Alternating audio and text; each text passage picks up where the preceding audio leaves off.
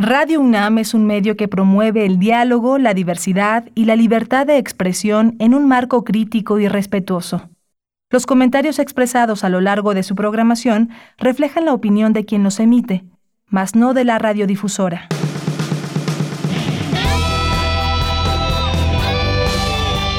Prisma RU.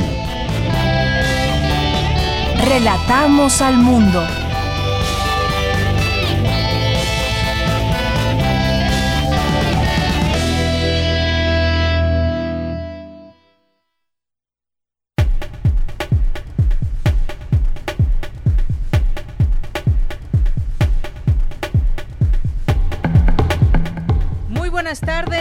Muchas gracias por acompañarnos en este día viernes 12 de junio del año 2020.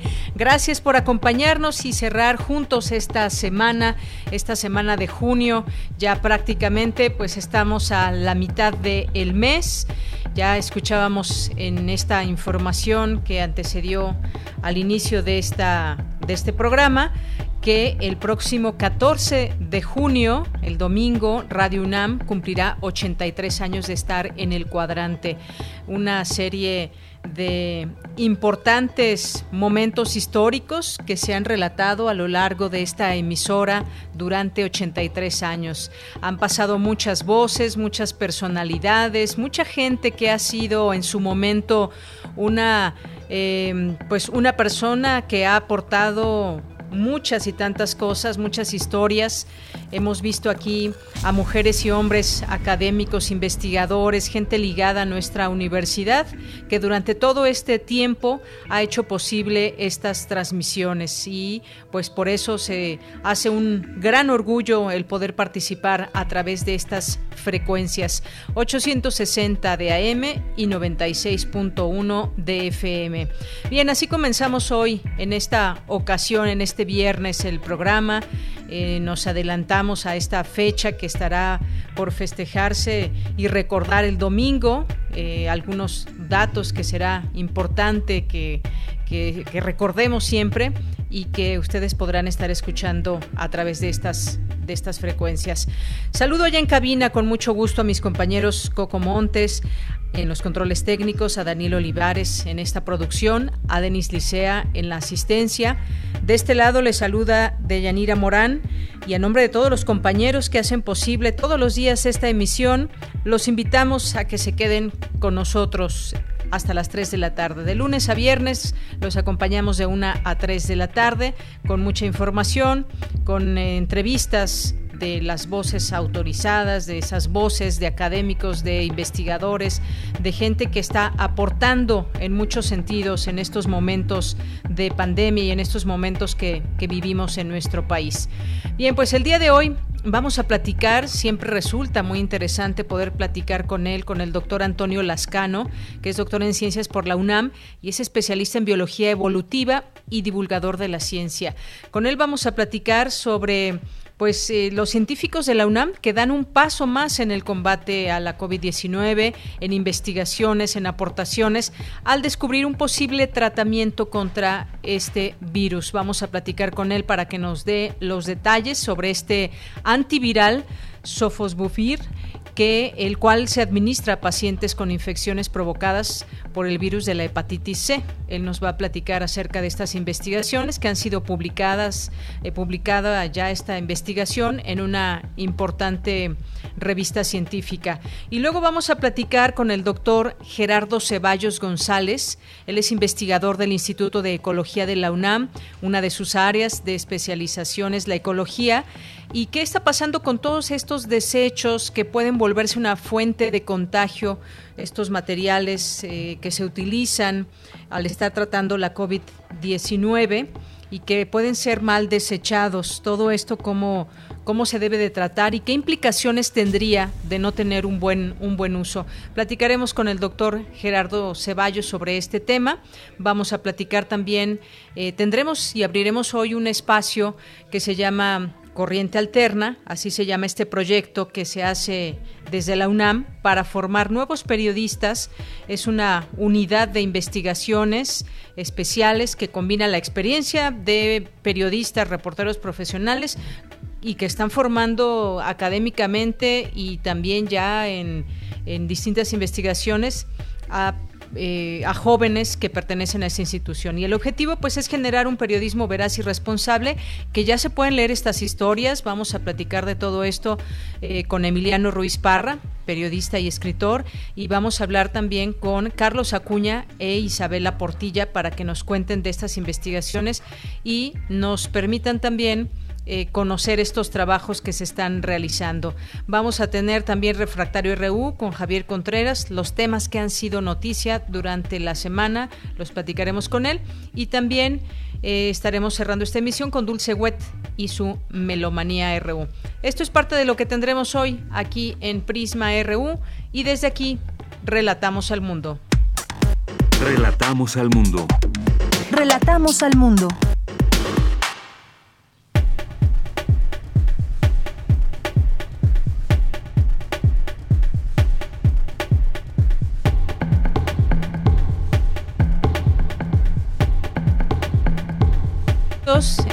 Una de la tarde con 10 minutos en este viernes 12 de junio del año 2020. Y en los temas universitarios, la UNAM suspende de manera temporal actividades académicas en el extranjero. Analiza el programa de derechos humanos de la UNAM la injerencia de la pandemia en la materia. Resalta académica que las familias mexicanas no solo enfrentan a la COVID-19, sino también a la diabetes y a la obesidad, el desempleo y la pobreza. En los temas nacionales, los hospitales de la zona metropolitana de la Ciudad de México han mantenido en los últimos 27 días una ocupación de más de 7.000 pacientes COVID-19, de acuerdo con el portal de datos abiertos de la Ciudad de México. El presidente Andrés Manuel López Obrador respaldó el plan de la jefa de gobierno Claudia Sheinbaum para iniciar la reactivación de actividades en la Ciudad de México. Un juez federal concedió hoy la primera suspensión provisional contra el aumento de entre 407 y 775% en los cargos por el servicio de transmisión de energía que generadoras privadas deben pagar a la Comisión Federal de Electricidad. Trabajadores de la salud de ocho estados del país acudieron a la Secretaría de Salud para sostener un diálogo con autoridades de la dependencia, a quienes piden dotarlos de insumos de protección suficientes para atender a pacientes con COVID-19.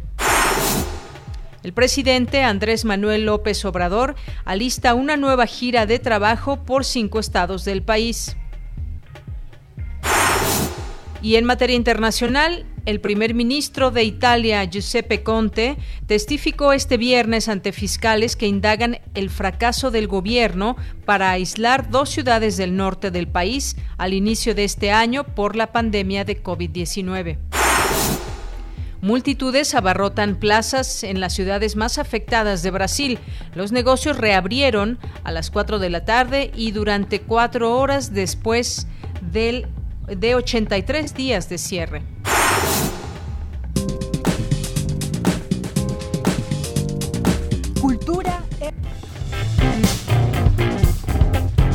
Campus RU.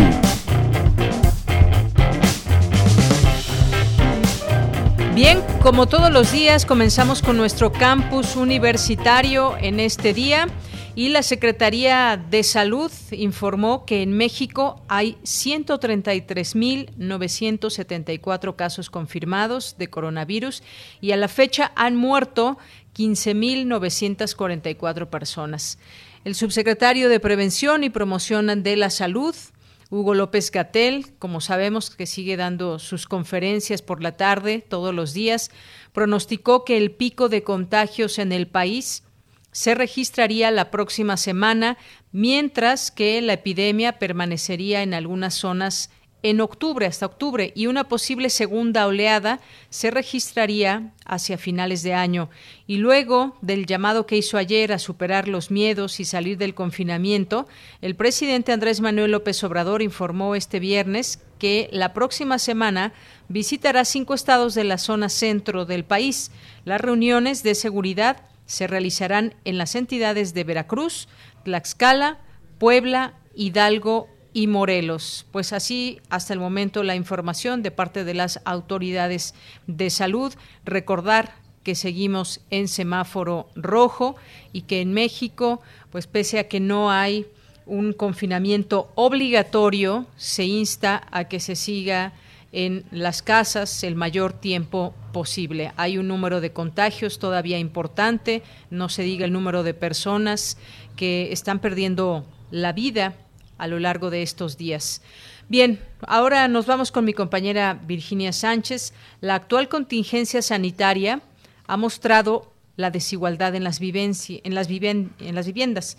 ¿Qué tal, Vicky? ¿Cómo estás? Un gusto saludarte. Muy buenas tardes. Igualmente, Deya, muy buenas tardes a ti y a quienes nos escuchan aquí en Prisma RU.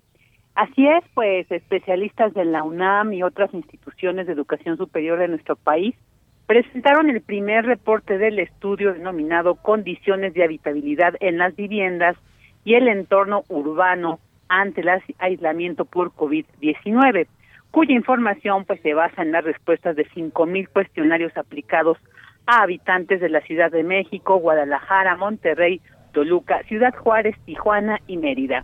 Gustavo Romero de la Facultad de Arquitectura detalló que en la Ciudad de México hay muchos problemas de vivienda, sobre todo en edificios precarios en renta y construidos en los años 30 y 50 en la zona centro, y que miden entre 30 y 60 metros cuadrados donde el 26.5% de los encuestados pues rentan, lo cual dijo es un reflejo de lo prioritario que es el establecer una política habitacional que apoye el mejoramiento de las viviendas precarias y no la vivienda nueva, pues hay más de medio millón de estas sin vender. Por su parte, Medardo Tapia del Centro Regional de Investigaciones Multidisciplinarias señaló que en Cuernavaca uno de cada dos encuestados dijo tener problemas de acceso permanente al agua, dos de cada tres viven en colonias populares menores a 100 metros cuadrados donde habitan cinco o más personas y quienes viven preocupados por el pago de la renta. Estos datos y todos los arrojados por el estudio, tal como lo señala Alicia Sicar del Instituto de Investigaciones Sociales de la UNAM, reflejan que la pandemia ha evidenciado la inaccesibilidad de la mayoría de las familias a los derechos esenciales reconocidos legalmente. Escuchémosla que esta situación de aislamiento social por el COVID-19 pone de manifiesto las dificultades que existen en nuestro país para hacer efectivo el derecho a la salud, a la vivienda, al agua, a la movilidad, al trabajo, todos estos este, derechos que están reconocidos legalmente y que son interdependientes, pero para grandes mayorías no son realmente accesibles. Eh, las dos grandes consignas, las dos grandes recomendaciones y las más importantes, las más intensas para poder sobrellevar esta difícil situación son quédate en casa y lávate las manos. Las dos están directamente vinculadas a las condiciones de habitabilidad que tienen las familias, los diferentes tipos de familias que tienen diferentes condiciones de vida en sus viviendas para poder enfrentar esta situación. Y también otros datos presentados por especialistas del Programa Universitario de Estudios del Desarrollo de la Universidad Autónoma de Ciudad Juárez de la y de la Universidad de Guadalajara muestran que, por ejemplo, en Tijuana, Ciudad Juárez, Toluca, Mérida y Guadalajara, un significativo porcentaje de los encuestados manifestó una gran preocupación por la solvencia económica para pagar la renta o bien para pagar los créditos adquiridos para viviendas de interés social o incluso para pagar sus servicios y conseguir su canasta básica. Eh, en tanto, Carolina Pedrotti del Colegio Mexiquense aseguró que otro factor relevante que arroja este estudio son las labores extra de las mujeres, al convertirse el hogar en espacio de tareas domésticas, trabajo y actividades escolares en línea, lo cual dijo requiere de nuevas condiciones de habitabilidad y nuevos servicios. Mientras que Susana Pérez del Centro de Investigación y de Estudios Avanzados resaltó que los mayores casos de COVID-19 en Mérida se han deportado en los fraccionamientos más grandes, construidos en los últimos años y que carecen de espacios públicos. Por lo que señaló, será muy importante que durante la apertura gradual que se irá dando, se brinde el acceso a espacios públicos a quienes carecen de ellos, sobre todo a niñas y niños y adultos mayores. De ella, pues este es un reporte, un estudio muy interesante que refleja estas problemáticas que no es que se estén dando eh, durante la pandemia, sino que se vienen acumulando y que en este contexto que estamos viviendo, pues se evidencian, se visibilizan aún más, se resienten aún más quienes lo viven. Este Exactamente. Pues Vicky, muchísimas gracias por esta información. Sin, duda son datos importantes que se deben también dar a conocer cómo está pasando la pandemia en muchas, eh, en muchas viviendas, quienes se están preocupando ya por pagar una renta, es decir, un lugar donde vivir y aparte y encima los otros gastos básicos como el de la comida eh, y otras cosas que también pues se van agravando conforme pasa este este tiempo. Muchas gracias Vicky. A ti, Bella. Muy buenas tardes. Muy buenas tardes, buen fin de semana. Y nos vamos ahora con Cindy Pérez Ramírez. La Facultad de Odontología organizó la conferencia, la conferencia eh, derecho a la salud en tiempos de COVID-19. ¿Qué tal, Cindy? Te saludo con mucho gusto. Muy buenas tardes. Un saludo a ti y a todo el auditorio de Prisma RU durante la charla virtual Derecho a la Salud en tiempos de COVID-19 organizada por la Facultad de Odontología de la UNAM. Luis Raúl González Pérez, coordinador del Programa Universitario de Derechos Humanos de esta Casa de Estudios, señaló que las circunstancias que vivimos y las medidas extraordinarias que se tomaron deben tener la menor injerencia posible en los derechos humanos. El aislamiento y que afectó en principio la, libertad de movimiento consignada en nuestro artículo 11, pero que también está en los pactos internacionales.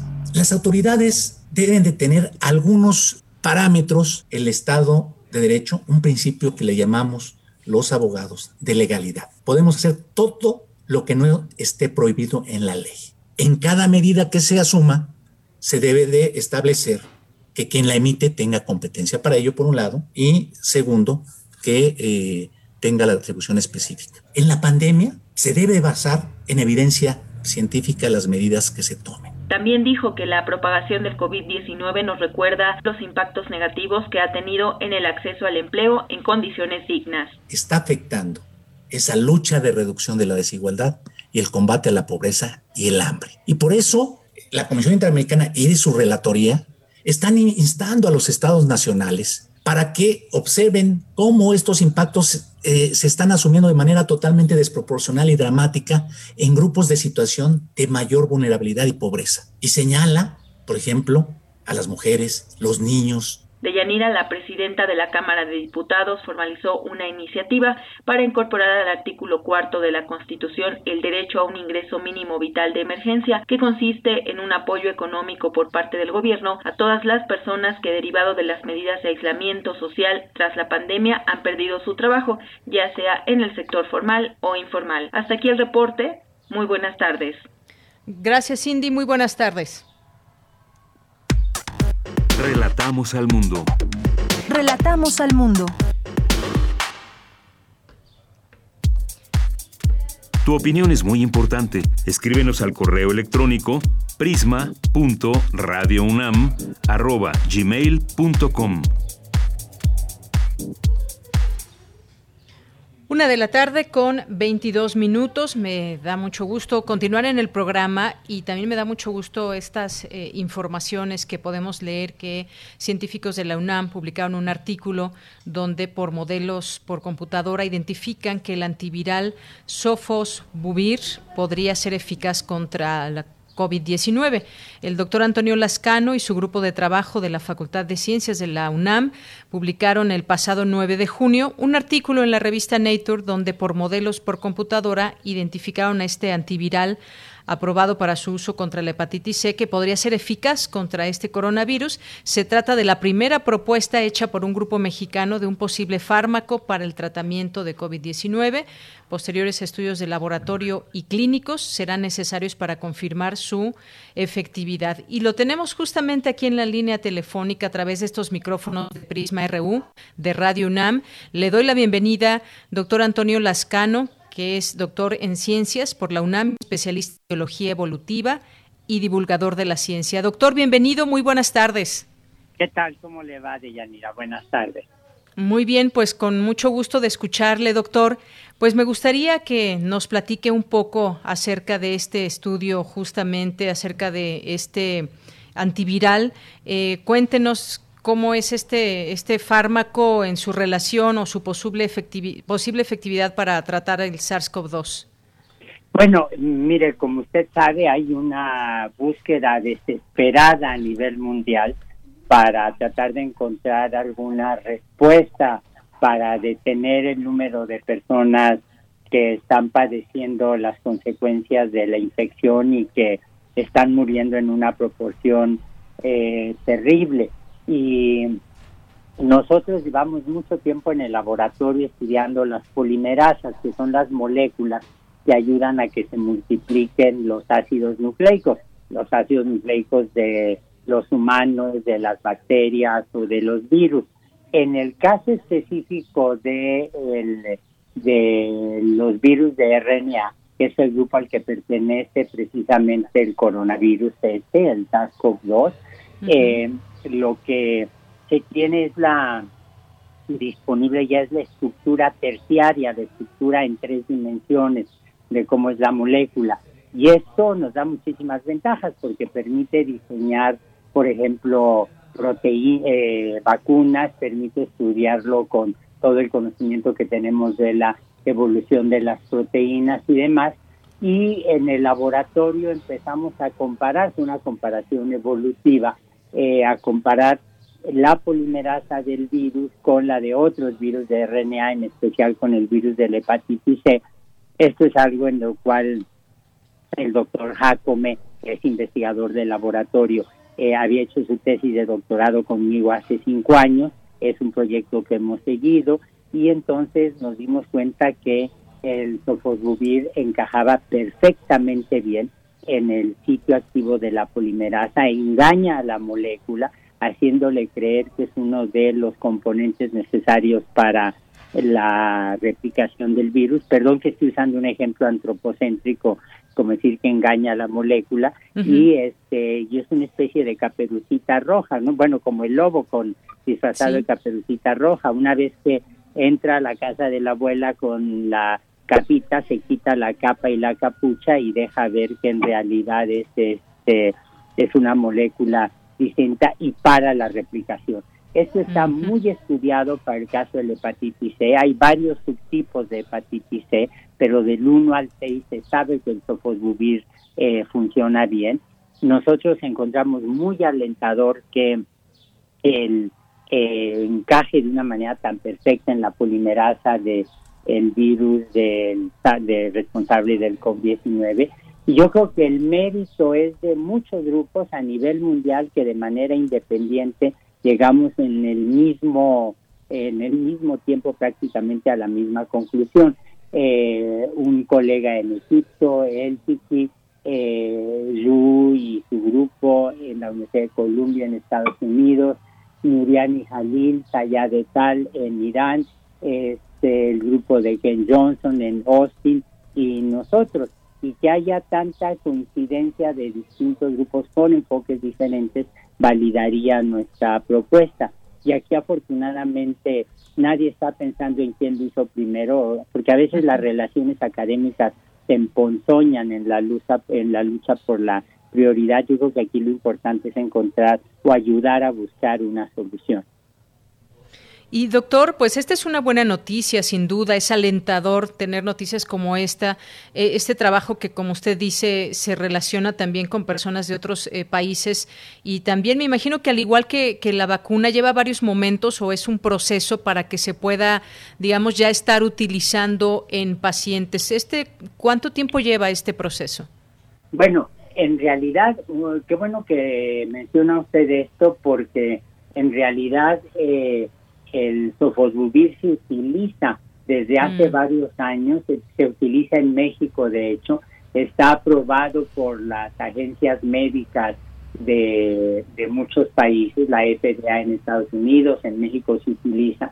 Y déjeme decirle que, por ejemplo, aquí en México eh, este es de la esencia de los medicamentos que da el Seguro Social para los enfermos de eh, con problemas hepáticos.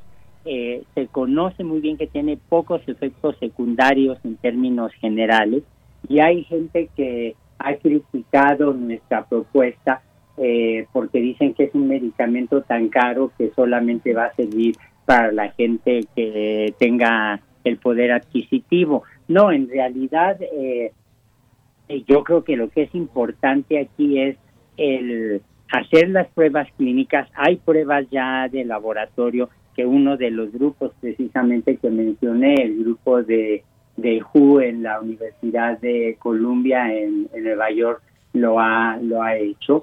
Y eh, realmente yo, yo, yo estoy muy entusiasmado porque no creo que sea la solución al problema, porque es un virus con tanta complejidad eh, genética, con tantos efectos que estamos viendo que causen los pacientes, que en realidad yo creo que aquí ese contribuiría a la solución.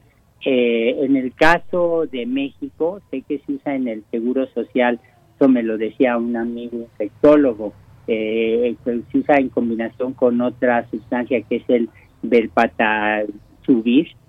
Belpatasvir, les encanta a los médicos los nombres este raros para los medicamentos. Sí. Y tal vez sería en combinación con esta sustancia o con otras que se probaría el sofosbuvir, pero por lo pronto la forma tan impecable en que la molécula entra a la polimerasa es muy alentador. Así es, doctor. Pues, eh, y seguimos quizás también en este momento de buenas noticias en el sentido de estar descubriendo, haciéndose pruebas de algunos medicamentos y también pues la buena noticia que recibimos esta semana también, otra de esas buenas noticias, sigue siendo la posibilidad de la vacuna. Hace dos días se anunció que el laboratorio Johnson Johnson ya probará una vacuna en humanos contra esta enfermedad en julio y se realizará en más de mil adultos sanos entre 18 y 55 años y mayores de 65 años en países como Estados Unidos y Bélgica. Estos esfuerzos se van sumando y sin duda son buenas noticias ante el panorama, doctor. absolutamente. A mí me alegró mucho también ver esa respuesta de, de con respecto a las vacunas sobre todo porque, como sabemos, el producir una vacuna, y en la UNAM tenemos expertos en ello, como este, la doctora Laura Palomares en el IBT, en Cuernavaca, en biotecnología, producir una vacuna no es fácil, requiere de muchísimos ensayos, eh, requiere el escalamiento del proceso y luego, desde luego, eh, se necesita la certeza de que la vacuna no va a hacer daño, no va a provocar daños colaterales. Yo diría que en este momento las estrategias para enfrentar la pandemia son de tres tipos. Uno, la prevención, las medidas de distanciamiento social, el evitar que la gente que está en, los grupos de riesgo eh, adquiera la enfermedad y desarrolle las formas más terribles de, el COVID-19, otro sería la búsqueda para la vacuna y el tercero serían eh, las, eh, la búsqueda de un tratamiento terapéutico, que a su vez estaría dividido en la búsqueda de anticuerpos monoclonales que también te están dando resultados muy alentadores y por otro lado el, la búsqueda de medicamentos. Eh, yo creo que son los esfuerzos conjuntos los que nos van a ayudar. Ahora, no hay que olvidar, hay que tener presente que por ejemplo, en el caso del SIDA, tenemos una infección causada por un virus de RNA que conocemos desde hace 40 años, se ha buscado vacunas de manera desesperada, muy intensa, y seguimos sin, sin tenerlas. De manera que yo creo que la lección es perfectamente clara. Eh, tenemos que cambiar nuestra relación con el ambiente, cambiar nuestra relación con los animales silvestres que tienen una enorme cantidad de patógenos eh, que en la medida en que interaccionemos con ellos pueden brincar hacia nosotros. Eh, tenemos la obligación de buscar que estas soluciones médicas como la vacuna, las terapias, etcétera, queden al alcance de, de todo mundo y tenemos que acentuar las campañas de prevención. Y en todo esto, si me permite agregar algo, las universidades públicas juegan un papel esencial. Yo acabo de dar una charla para la gente de la Universidad Autónoma de Baja California Sur y me conmovió enterarme que, por ejemplo, ellos están trabajando con los pescadores, están yendo a los grupos, con los grupos de pescadores, con las cooperativas, a hacer difusión, a hacer prevención, a hacer detección Eh, en la Facultad de Ciencias se está desarrollando una prueba rápida. En el Centro de Instrumentos hay una, un modelo de un respirador. En el Centro de Ciencias de la Complejidad, en el Instituto de Física, se están haciendo modelos matemáticos del desarrollo de la pandemia. Y todo esto refleja el compromiso de la universidad pública con, con las necesidades del país. Y en esto hay que darle de veras una importancia central a las labores de difusión, porque también en esto la UNAM, el Politécnico, las universidades estatales están jugando un papel esencial. Sin duda, doctor. Y bueno, pues de resultar exitosa esta, eh, este tema de la vacuna de este laboratorio, esta compañía prevé suministrar más de mil millones de dosis en el próximo año. Estamos hablando todavía de que prácticamente este año pues se nos ha ido en esas investigaciones y sin pues con toda la pena del mundo eh, se ha informado de tantas y tantas muertes a lo largo eh, del planeta. Eh, doctor, ¿cómo ha visto también el desarrollo de este coronavirus en el mundo? Las investigaciones han ido arrojando distintas informaciones, que si vive o no en el aire, por ejemplo, se, ha sido una y un debate quizás, cuánto tiempo dura vivo este, este virus en tal o cual superficie, si debemos usar cubrebocas y careta, sobre los síntomas también se han ido presentando nuevos hallazgos quizás. ¿Es un virus que no termina de, estudiarse aún? Bueno, es un virus que nunca vamos a terminar de estudiar porque es un virus completamente nuevo. Algunas eh, eh, de las informaciones más importantes que tenemos del virus vienen de la comparación con otros coronavirus.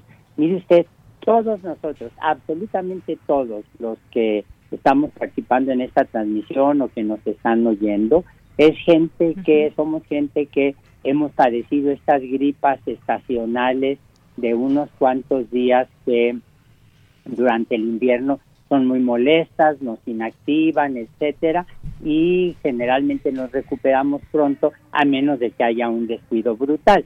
Bueno, estas eh, estas gripas las causan otros coronavirus, primos hermanos del SARS-CoV-2, primos hermanos del responsable del COVID-19 eso hay que decirlo. Eh, esto es muy importante enfatizarlo porque eh, podemos comparar, por ejemplo, la vida media de eh, los virus cuando están en una superficie metálica o cuánto tiempo tardan por dispersarse como aerosoles en la atmósfera, etcétera, cuando estornudamos. Pero una de las lecciones más importantes que nos han dejado es que los coronavirus ninguna infección por coronavirus hasta la fecha, absolutamente ninguna, produce inmunidad permanente, ninguna.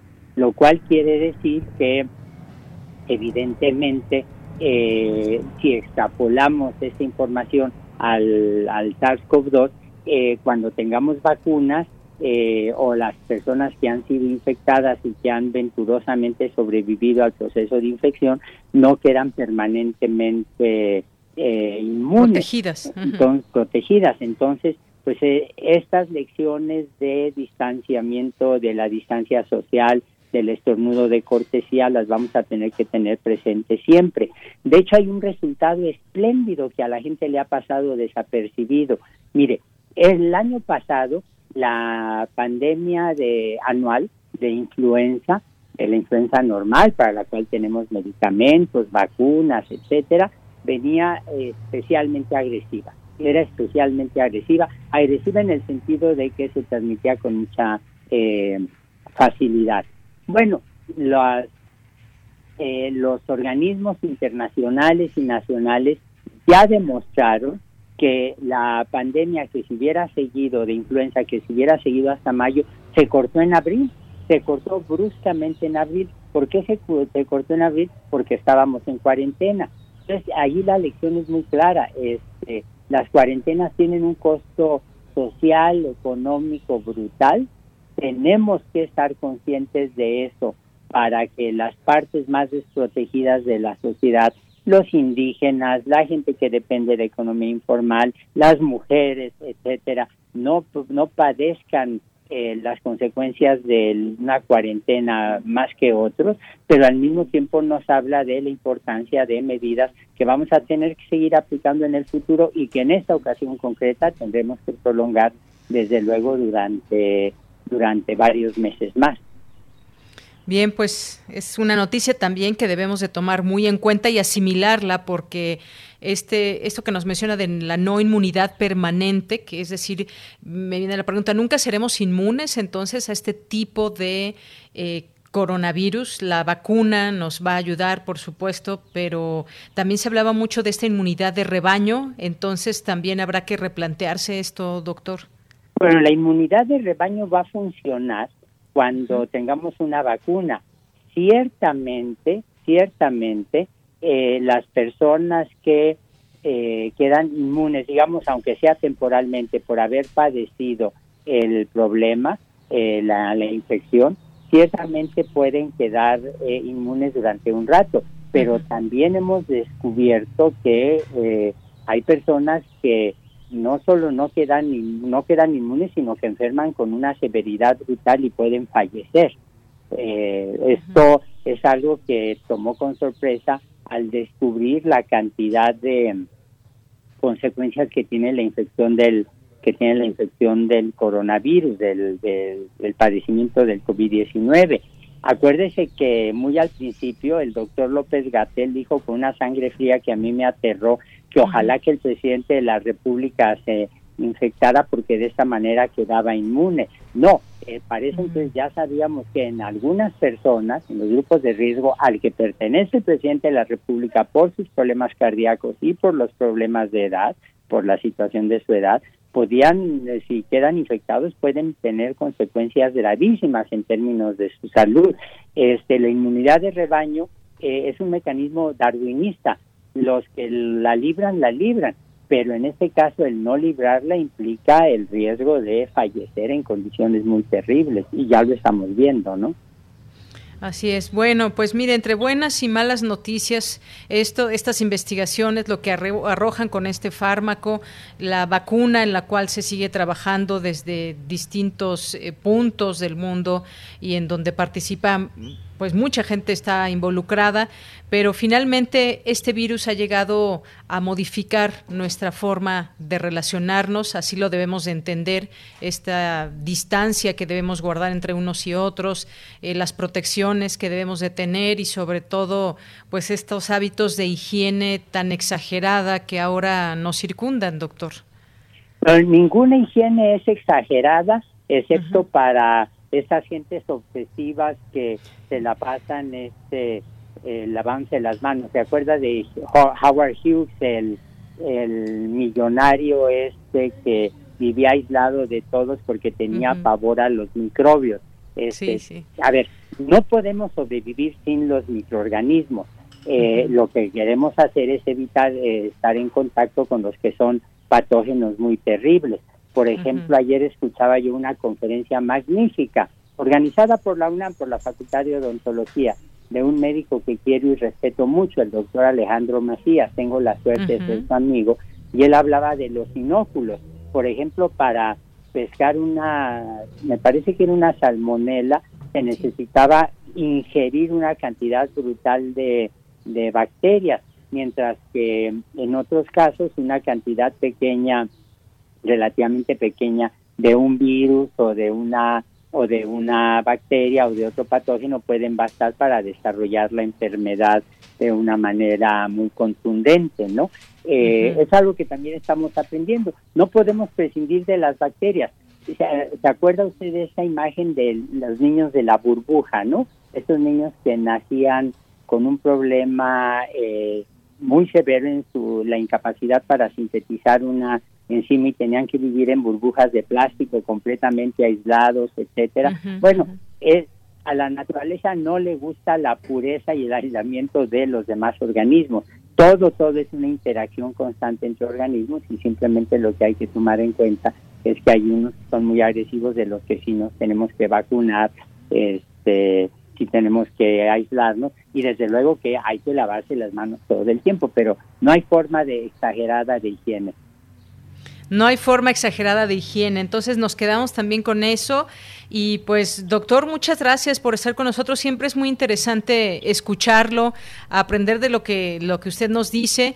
Y pues sigamos en esta, en esta pandemia resistiendo y siendo parte también de esas soluciones, porque pues haciendo esa conciencia y teniendo la información correcta, también ayudamos a evitar contagios. Absolutamente, señorita Morán, muchas gracias por la invitación a participar. Muchas gracias, doctor. Hasta luego. Un abrazo. Igualmente, cuídense. Hasta luego. Fue el doctor Antonio Lascano Araujo, doctor en ciencias por la UNAM, especialista en biología evolutiva y divulgador de la ciencia. Continuamos. Prisma RU. Relatamos al mundo.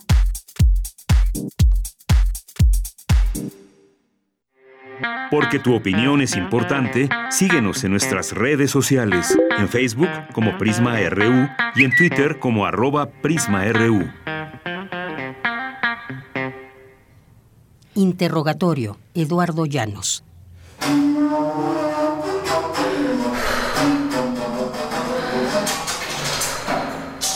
Sobre el somier eléctrico, la prisionera dio el último alarido y su cuerpo desnudo se contrajo como potranca desollada en un salar.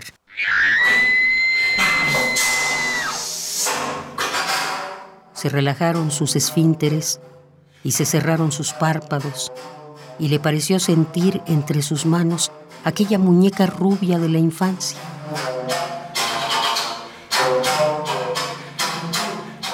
Recordó los rostros de unas amigas del liceo los encuentros furtivos con su novio después de las clases en la universidad. Ahora oyó los gritos de él, esquirlas que saltaban a su oído desde la pieza contigua, pero cada vez más lejana.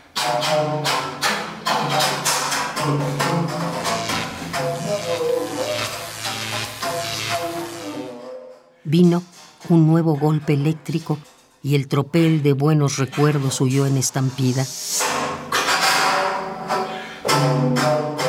Despertó con los malos olores y nebulosamente entrevió al verdugo abrochándose el marrueco y entregando su turno al relevo siguiente. Vino un nuevo golpe eléctrico y el tropel de buenos recuerdos huyó en estampida. Ahora oyó los gritos de él, las esquirlas que saltaban a su oído desde la pieza contigua, pero cada vez más lejana.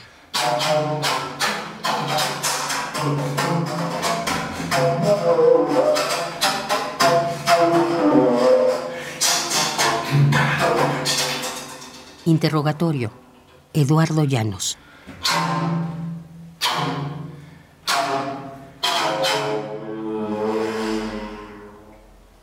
Nuestro teléfono en cabina es 55 36 43 39.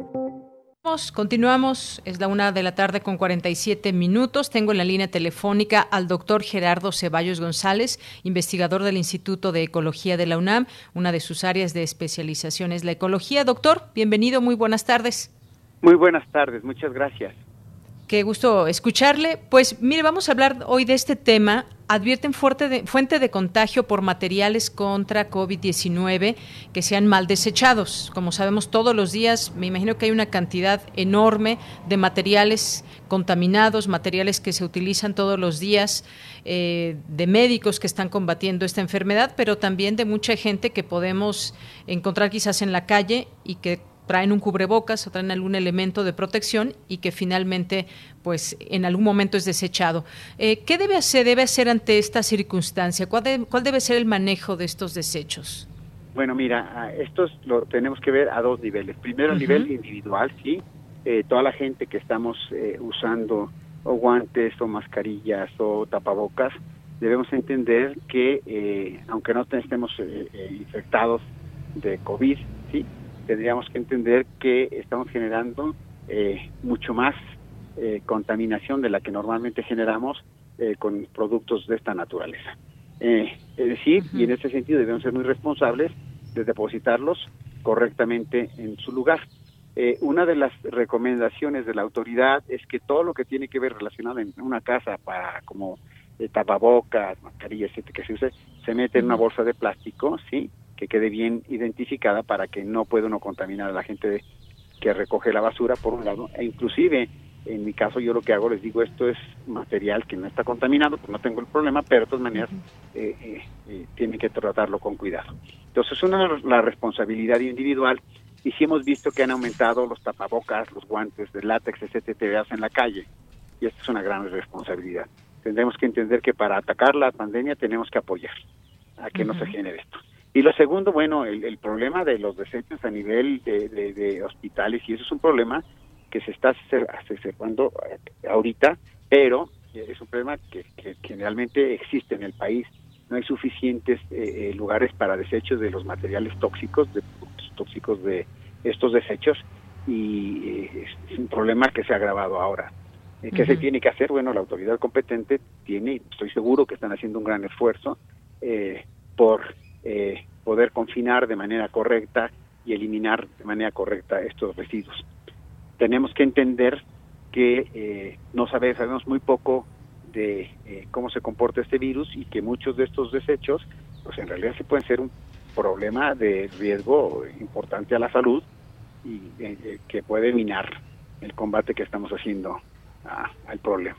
Entonces, es decir, a nivel eh, de, gubernamental lo único que eh, me parece que eh, las normas que he visto que han instrumentado y los esfuerzos son correctos, seguramente son insuficientes en algunos lugares y ahí el responsable local tendrá que ver cómo se puede... Sí, doctor. Lo dejé de escuchar de pronto, doctor. Perdón, ¿en dónde me dejaste de escuchar? ¿En qué parte? Bueno, te, repito, digo, entonces a nivel de el país y a nivel de las eh, instituciones sanitarias los protocolos me parecen correctos, aunque deben estar rebasados por la enorme cantidad de enfermos que están ocurriendo, ¿sí? Y en este sentido, bueno, eh, eh, seguramente deben estar tomando las decisiones necesarias para poder lograr mantener esto en orden.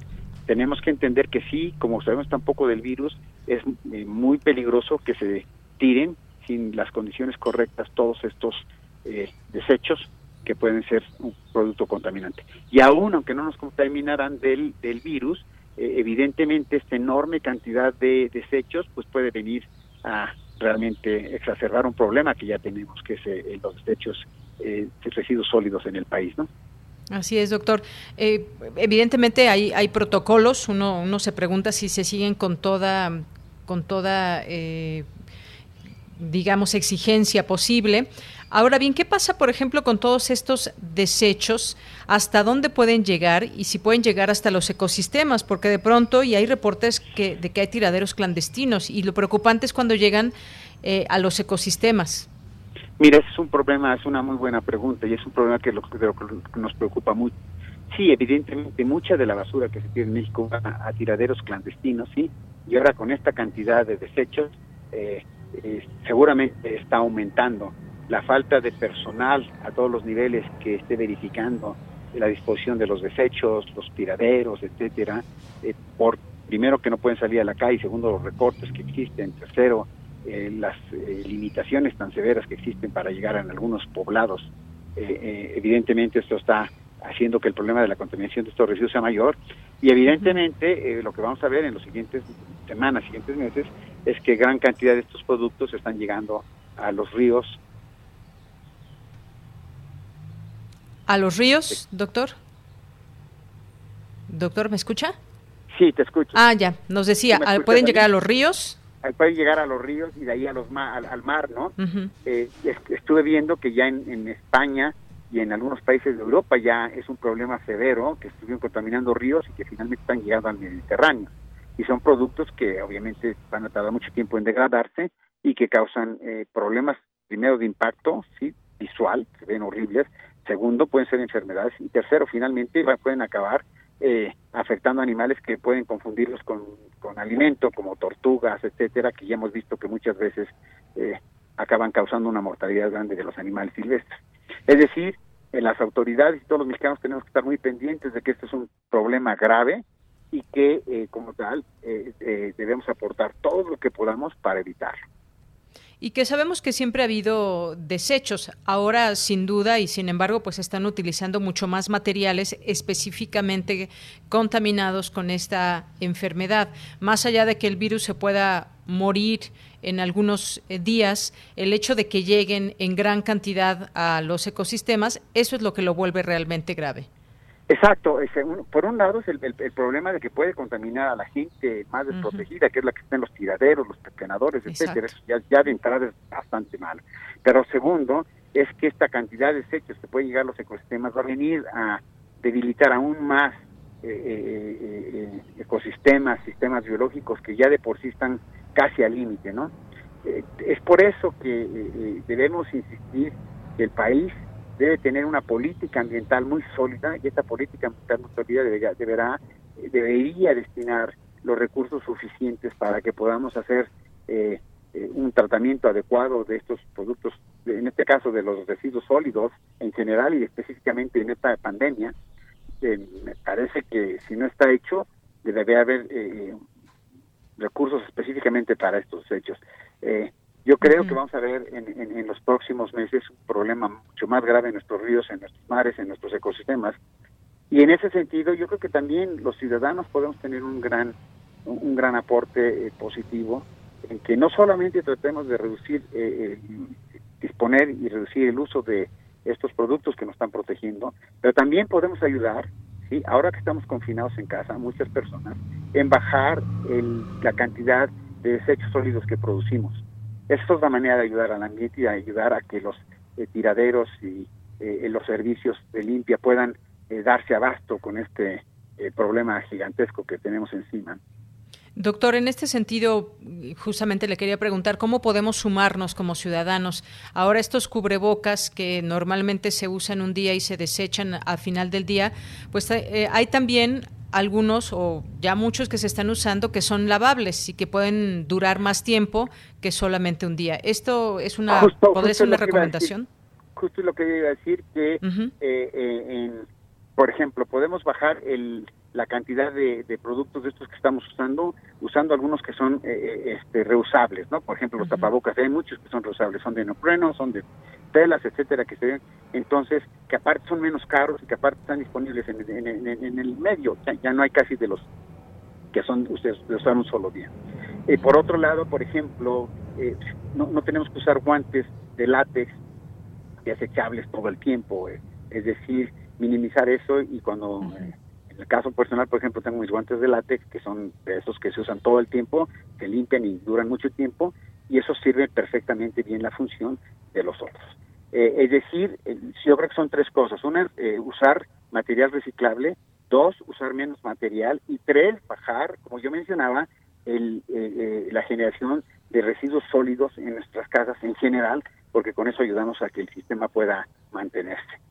Finalmente, estar muy atentos de tiraderos, de lugares en donde pueda estarse acumulando esto de manera clandestina para denunciarlos a la autoridad y con esto poder aportar nuestro granito eh, resolver este problema grave que estamos enfrentando.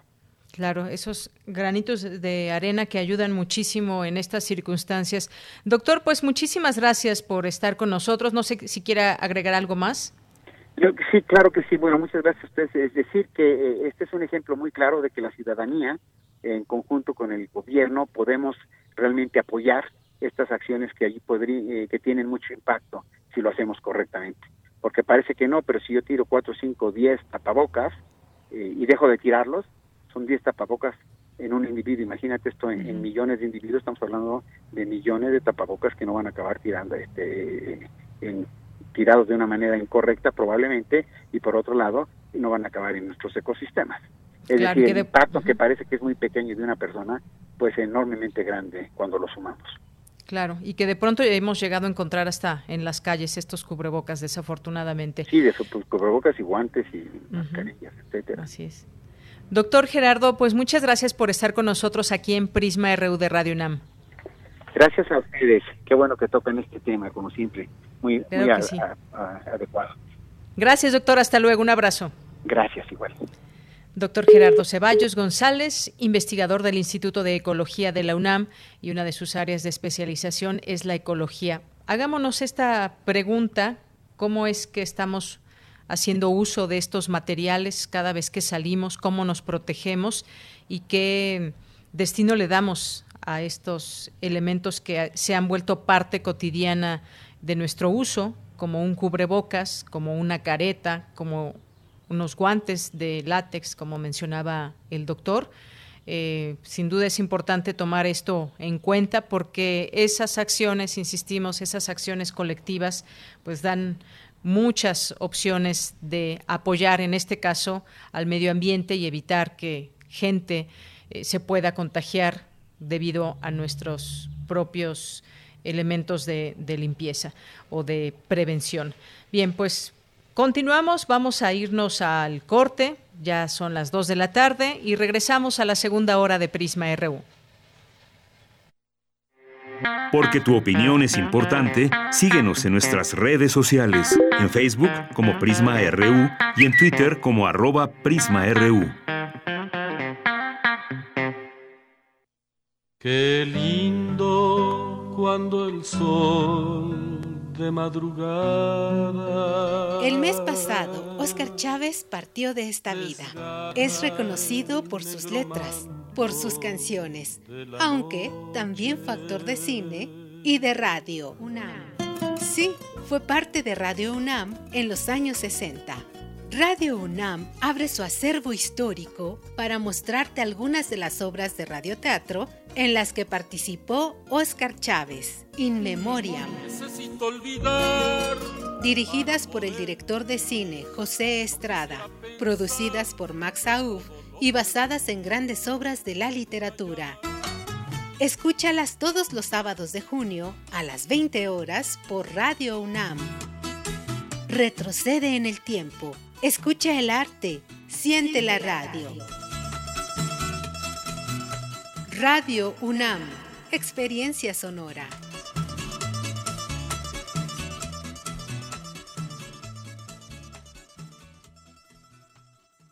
Tu INE te entiende. Tu derecho a identificarte es esencial. Por eso, si tu INE venció el primero de enero de 2020 y no la renovaste, hemos ampliado su vigencia hasta el 1 de septiembre de 2020 para que puedas usarla como medio de identificación oficial y realizar los trámites que necesites ante instituciones públicas y privadas. Infórmate en Inetel 800 433 2000. Contamos todas, contamos todos. INE. Todos queremos salir. Ir por el parque paseando abrazados celebrar con las personas que queremos. ¿Jugar durante horas y horas en los columpios o pateando un balón? Falta poco para que lo podamos hacer, pero todavía no es tiempo de salir. Aún tenemos que reducir más los contagios. Y para conseguirlo, en estas semanas, quédate, en casa. Gobierno de México.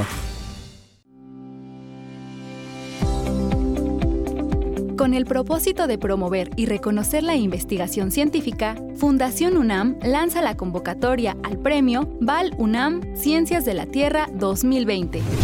Podrán participar aquellos alumnos que hayan obtenido su título profesional o grado académico en la UNAM durante 2019, cuyo trabajo aborde temas relacionados a geología, minería, petróleo y química metalúrgica se premiarán las tres mejores investigaciones en las categorías de licenciatura, maestría y doctorado.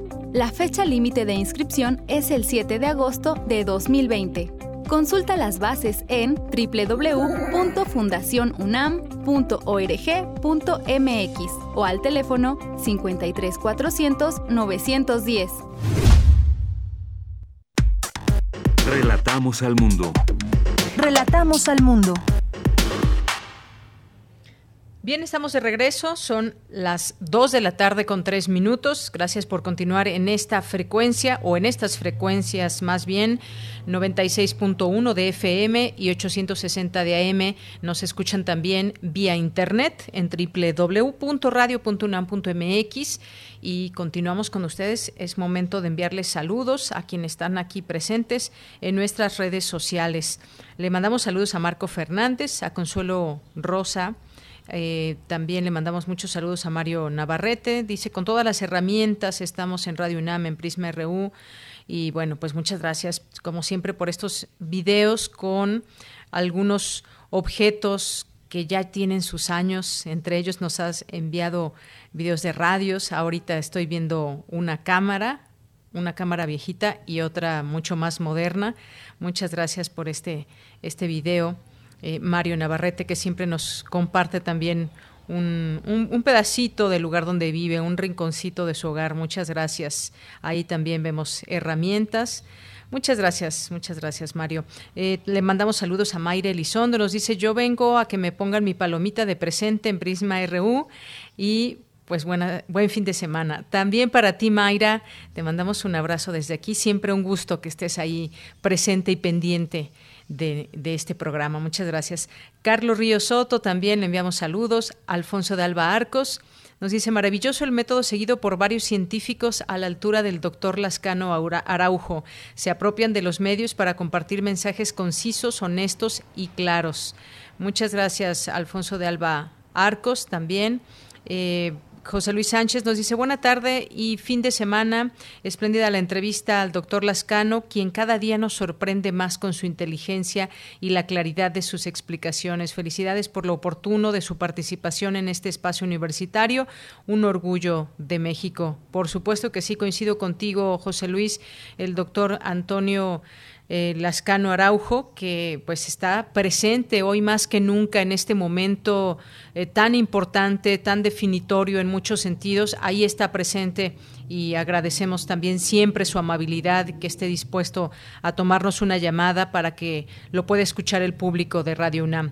César Soto, José Luis León, Guerrero, también muchos saludos. César nos dice, la crisis inquilinaria de pagos en arrendamiento, no hay una colaboración entre arrendatario e inquilino como inoperante la mediación para generar solución y esquema de pagos y apoyos en pico de emergencia sanitaria. Muchas gracias por el comentario. Eh, le mandamos un saludo también a Flechador del Sol, por aquí presente, a Marta Lira. Muchas gracias también eh, al doctor Axel López Peláez, a Water Rooster, David Castillo Pérez, también a Abimael Hernández, eh, a nuestro defensor de las audiencias de Radio y TV UNAM. Muchas gracias también, siempre atento a estas transmisiones. Eh, también le mandamos muchos saludos a Hernán Garza, a la doctora Margot Glantz, a la escritora Margot Glantz, muchos saludos. Hernán Garza también por aquí. Eh, muchas gracias a todos ustedes que están presentes todos los días en este espacio. Pues vamos a continuar con la información de este día en este viernes 12 de junio, la UNAM suspende de manera temporal actividades académicas en el extranjero. Mi compañera Cristina Godínez nos tiene esta información. Adelante. Buenas tardes, Deyanira. Un saludo para ti, para el auditorio de Prisma RU. El rector Enrique Grague emitió un acuerdo por el que, a partir del 11 de junio y hasta el 31 de octubre de 2020, se suspende la asistencia de universitarias y universitarios a reuniones en instituciones del extranjero, así como las visitas de intercambio académico internacional y la recepción de visitantes para la realización de estancias académicas o de investigación. Tampoco se autorizará ningún tipo de apoyo económico institucional para movilidad, viáticos, pasajes terrestres o aéreos, inscripciones, entre otros, ya sea a cuenta de ingresos ordinarios o extraordinarios para comisiones, licencias académicas, permisos, estancias académicas o de investigación, ni para recibir a académicos visitantes. Lo anterior se establece como medida preventiva dada la dimensión, evolución y facilidad de propagación de la COVID-19. De acuerdo con la publicación, la Administración Central de la UNAM, las entidades académicas y dependencias universitarias en el ámbito de su competencia y conforme a la disponibilidad presupuestal, procurarán la realización de actividades académicas y culturales a distancia o vía remota durante esta contingencia. La realización de trabajos y prácticas de campo o estancias académicas dentro del territorio nacional se autorizará una vez que se evalúen los riesgos para los asistentes en cada uno de los casos solicitados, previa evaluación de las entidades académicas. Por último, indica el documento, se trata de acciones emergentes que protejan la salud de todas las personas que integran la comunidad universitaria y del público en general que acude cotidianamente a las instalaciones universitarias. Deyanira, este es mi reporte. Buenas tardes. Muchas gracias, gracias Cristina Godínez. Por aquí Ed Nicolás también nos pide una palomita de presente. Dice aquí estoy trabajando desde casa y disfrutando el programa. Ed Nicolás, ya tienes tu palomita. Muchas gracias por estarnos escuchando y que te sea leve este día también trabajando. Eh, vámonos ahora con Dulce García. La economía familiar también se ha visto seriamente afectada durante esta contingencia. Cuéntanos, Dulce, muy buenas tardes. Así es, Deyanira, muy buenas tardes a ti al auditorio. Y bueno, antes de la llegada del COVID-19, nuestro país ya presentaba desde hacía muchos años bajos niveles de crecimiento del Producto Interno Bruto. Esto dejaba vislumbrar un estancamiento de las actividades productivas. Ello ha repercutido en el aumento del desempleo de la población económicamente activa. Así lo afirmó la maestra Silvia Solís San Vicente, académica de la Escuela Nacional de Trabajo Social, al presentar la videoconferencia Economía Familiar COVID-19 y la nueva perspectiva de desarrollo. La académica dijo que eso habría, a esto habría que sumar también el porcentaje de personas que trabajan en la informalidad. Vamos a escucharla. En 2016 ya teníamos un porcentaje de desempleo de 3.7, que era el más importante, y eh, para 2020 ese porcentaje se seguía agudizando, es decir, hasta, hasta diciembre de 2019, de 2019 estábamos en 3.7, 3.8 de desempleo y con un amplísimo margen de informalidad, más del 56%, alrededor del 60% de la población económicamente activa estaba trabajando en actividades informales. De Yanira, la maestra Silvia Solís dijo también que con la llegada del COVID-19 a México, los recortes en el gasto social que se habían realizado previamente repercutieron en que se viera amenazada, por ejemplo, la estructura del sistema de salud en nuestro país, algo muy importante e imprescindible en estos momentos. Escuchemos nuevamente a la académica. Y frente a este nivel de pandemia, México tiene además una carga demográfica muy importante, es decir, una enorme cantidad de millones de mexicanos, 123, 124 millones, que hay que enfrentar y con una estructura en el sistema de salud debilitada. Esta carga sanitaria que había que tratarla de la manera más urgente hace que la, eh, la pandemia de envergadura a nivel, a nivel mundial se agudice en nuestro país por las cargas de morbilidad de la propia estructura de la población diabética, obesa, hipertensa y además pobre. Y bueno, la maestra continuó advirtiendo que las carencias económicas de las familias mexicanas podrían conllevar un nivel más alto de letalidad ante el nuevo coronavirus, pues el confinamiento rompe la estructura económica previa a la pandemia, que ya a la que ya se estaba acostumbrado y bueno, esto deja ver una posible caída a futuro de entre 6 y 7% del Producto Interno Bruto. Ella advirtió además que dicha recesión económica podría no ser coyuntural, sino de largo plazo. Esta es la información de Yanira. Muchas gracias, Dulce. Pues sí, desafortunadamente puede ser esta la realidad y que sea a largo plazo.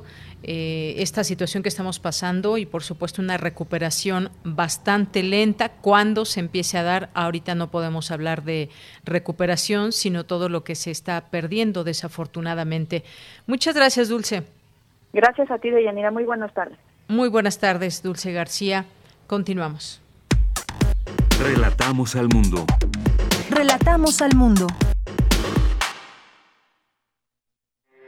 Porque tu opinión es importante, síguenos en nuestras redes sociales, en Facebook como Prisma RU y en Twitter como arroba PrismaRU. Bien, y como les contamos al inicio de este programa, hoy empezaríamos una nueva, una nueva sección, se llamará así, Corriente Alterna, que es justamente la propuesta de la UNAM para formar nuevos periodistas. Es una unidad de investigaciones, pero no quiero platicarles más. Yo creo que lo hará mucho mejor Emiliano Ruiz Parra, que es periodista y escritor. Eh, se formó en Letras Hispánicas en la UNAM y Teoría Política en la Universidad de Londres. Y pues ya está con nosotros vía telefónica. ¿Cómo estás, Emiliano? Estoy muy bien, Deyanira, muy feliz de estar en Radio Universidad, en Prisma RU, con ustedes inaugurar este espacio que espero que sea eh, pues muy largo y muy fructífero para Corriente Alterna y para eh, Radio Universidad también. Seguramente que sí, porque es un proyecto que empieza bien. Ya he estado leyendo algunos de estos trabajos que son muy interesantes y que además en estos momentos es importante también leer, se están subiendo a temas tan importantes como lo que estamos viviendo de esta pandemia. Es correcto, Deyanira. Eh, nacimos eh, en nuestro portal Corriente Alterna, es corrientealterna.unam.mx, nace en medio de la pandemia. Somos un proyecto formativo e informativo. Tenemos a 21 becarios, todos estudiantes eh, en activo de la UNAM, que están construyendo una redacción con nosotros y que están escribiendo temas pues de todo lo que es el interés público y ahorita claro los temas de la de la pandemia de la salud eh, de la economía de la cultura relacionados con el covid somos un equipo de seis periodistas profesionales y nuestra encomienda es orientar a los becarios y generar contenidos de calidad en equipo con, con los jóvenes. Ahorita estamos trabajando a distancia con ellos porque pues eh, así está todo el mundo, pero esperemos eh, cuando haya condiciones poder estar en los micrófonos contigo y con los becarios. Y si me permites hablar de lo que quisiéramos presentar el día de hoy de Yanira. Claro que sí, adelante Emiliano. Eh, queremos presentar lo que al, auditorio de Prisma RU, eh, lo que Corriente Alterna ofrece este fin de semana. Es una em, nota sobre, el día de hoy publicamos una nota sobre eh, cirqueros, malabaristas, payasos precarizados por la pandemia y em, el día de mañana traemos un, un paquete de testimonios. Bueno, este, esta nota de hoy es una nota escrita por un becario, Hermilo eh, Mendoza. Y eh, mañana vamos a contar los testimonios de cuatro enfermeras en la primera línea de atención a la pandemia.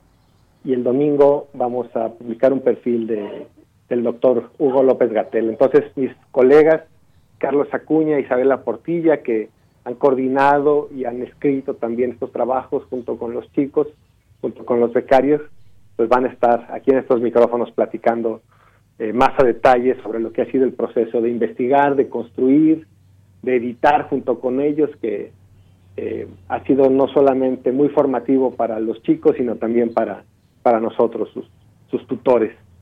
Claro, porque este es un trabajo justamente así muy interesante que se está haciendo de formar a estas eh, nuevas generaciones que tienen ya un interés eh, en, dentro del periodismo, dentro eh, de la posibilidad de generar investigación desde nuestra universidad. Y me parece que será un trabajo, está siendo un trabajo muy interesante, ya ellos mismos nos contarán. Carlos Acuña es uno de los becarios, me dices, ¿verdad? Isabela es, una de uno, es uno de los reporteros profesionales, ah, de los tutores, Isabela Portilla también. También. Eh, ya estarán los becarios en nuestros espacios aquí en Prisma RU pronto. Quería yo, eh, por lo pronto, presentar a los tutores como ir este, de, en orden, digamos, ¿no? Presentar a dos de los cuatro tutores y ya después eh, presentaremos a, a los becarios y que ahorita, por lo pronto, los tutores platiquen su experiencia como formadores y ya después nos platicarán los becarios también su experiencia como estudiantes. Claro que sí. Bueno, por ahí escuchamos también un bebé o una bebé que quiere participar en el programa. sí, es mi hija de año y medio que está aquí conmigo. Bueno, pues muchos besos para ella. Muchas y, gracias. Pues muchas gracias, Emiliano. Vamos entonces a platicar con, con Carlos. Muchísimas gracias, Deyanira. Hasta luego, un abrazo. Hasta luego. Bien, pues fue Emiliano Ruiz Parra y nos enlazamos ahora para seguir conversando con Carlos Acuña, que es reportero en Corriente Alterna y también uno de los tutores, de los formadores de este en este proyecto. ¿Qué tal, Carlos? Te saludo con mucho gusto. Muy buenas tardes. Hola, ¿qué tal? Muy buenas tardes. ¿Cómo están? Muy bien, muchas gracias, Carlos. Pues mira, nos gustaría que nos compartas un poco sobre lo que ha sido o lo que es trabajar en corriente alterna, porque sin duda es muy importante, decía yo, esta formación que implica también tener esa posibilidad de estar ya elaborando trabajos completamente profesionales por parte de quienes eh, son becarios, que son 20 me parece. Me gustaría que nos platiques un poco de ese trabajo. Mira, eh, la verdad es que nacer como medio, en medio de una pandemia y de esta emergencia mundial ha implicado muchísimos retos, ¿no? De entrada, eh, nuestros becarios, pues ellos tienen una beca económica que para, para poder sustentar algunos gastos, pero nosotros como una política dentro de, Corriente Alterna les tenemos prohibidísimo salir, eh, justo para no arriesgar su salud o la salud de sus familias. Y esto ha implicado eh, varias dificultades, ¿no? De entrada, eh, hacer reporteo callejero en el lugar y tener un contacto directo con las fuentes, pues es, es muy difícil, se ha dificultado mucho y, y, solamente los reporteros en ocasiones lo hacemos para tampoco arriesgarnos. Pero esto ha hecho que los becarios comiencen a ejercer el periodismo a partir de, de esta instancia y sobre todo de la escucha, ¿no? Entonces es un reto grande porque lo que necesitamos con ellos es encauzarlos para que afilen su, su atención, para que afilen sus preguntas, para que sepan exactamente qué es lo que están buscando al momento de contactar una fuente, para poder eh, hacer lazos de confianza con personas en las que no están viendo eh, en vivo están viendo a través de una pantalla quizás.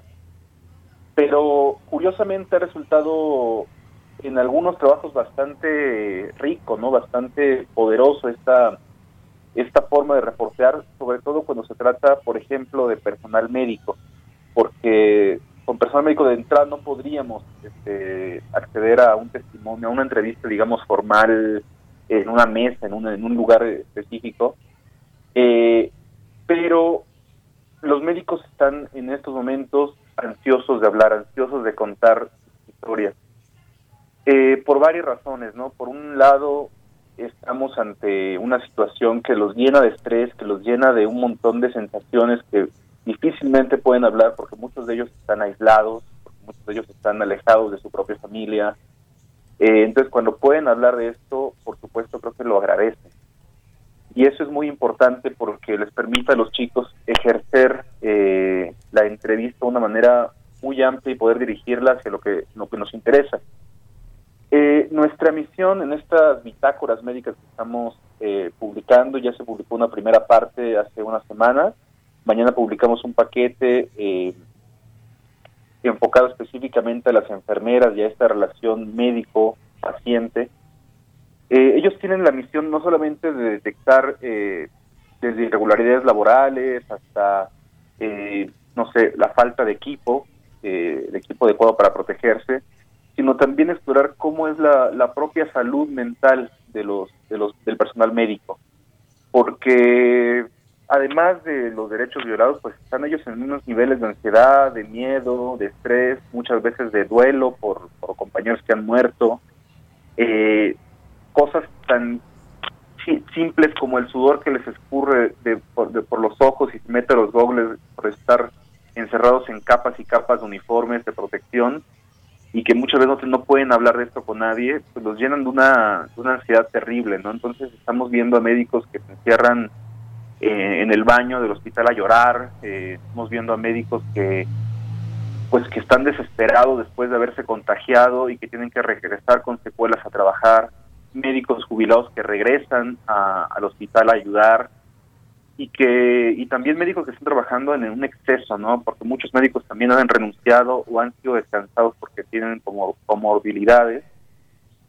Y bueno, nos parece que es una son testimonios directos llenos de una potencia que pocas veces este, a las pocas veces tienen acceso, ¿no? Y que a veces basta nada más con hablarles a los médicos y preguntarles si quieren contarnos y ejercitar esta escucha atenta hacia ellos, ¿no? Hay algunas entrevistas que han sido, por ejemplo, vía escrita, ¿no? Porque los médicos están enfermos y no pueden hablar porque les acaba el aire, porque están contagiados. y, ha sido una labor de, pues, en algunos casos de semanas, de estar contactándolos, de estar preguntándoles, de estar un poco generando esta confianza con ellos, ¿no? Entonces, eh, pues los invitamos no solamente a leer estos testimonios que son algunos fuertísimos, algunos muy esperanzadores también por la vocación que emanan eh, el personal médico de, ayuda y de apoyo a, las personas enfermas, pero también a, contactarnos si tienen eh, familiares que estén dentro del sector salud, que estén trabajando en esta primera línea y quieran compartirnos testimonios, ¿no? que quieran compartir lo que están viviendo en esa en esta batalla, ¿no? En, esta, en términos bélicos que ahora se manejan mucho en esta guerra contra, contra el virus. Eh, pues los invitamos a contarnos, a contactarnos por las redes sociales y, ver también, hacer crecer esto, ¿no? Porque creemos que hay memoria ahí que está, que tiene que ser eh, recordada, que tiene que ser contada y pues nos toca a nosotros generar esa memoria para, ir documentando tanto tanto las irregularidades que existen en el sector salud como eh, pues estas historias a veces heroicas ¿no? que, se están viendo en los hospitales. Así es, Carlos. Eh, justamente todo esto que platicas, por ejemplo, estas dificultades de, reportear como normalmente se puede hacer, incluso acudir, en este caso a los hospitales, pues se vuelve todo un triunfo, se vuelve un riesgo latente.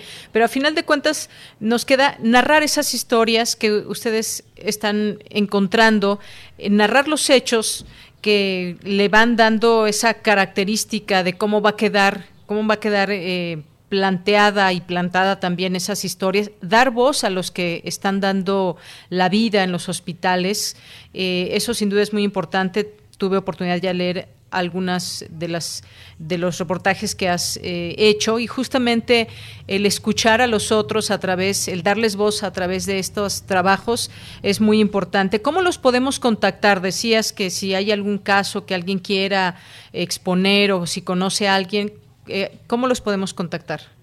yo creo que la forma más fácil va a ser a través de nuestro Facebook, porque nos pueden enviar un mensaje directo.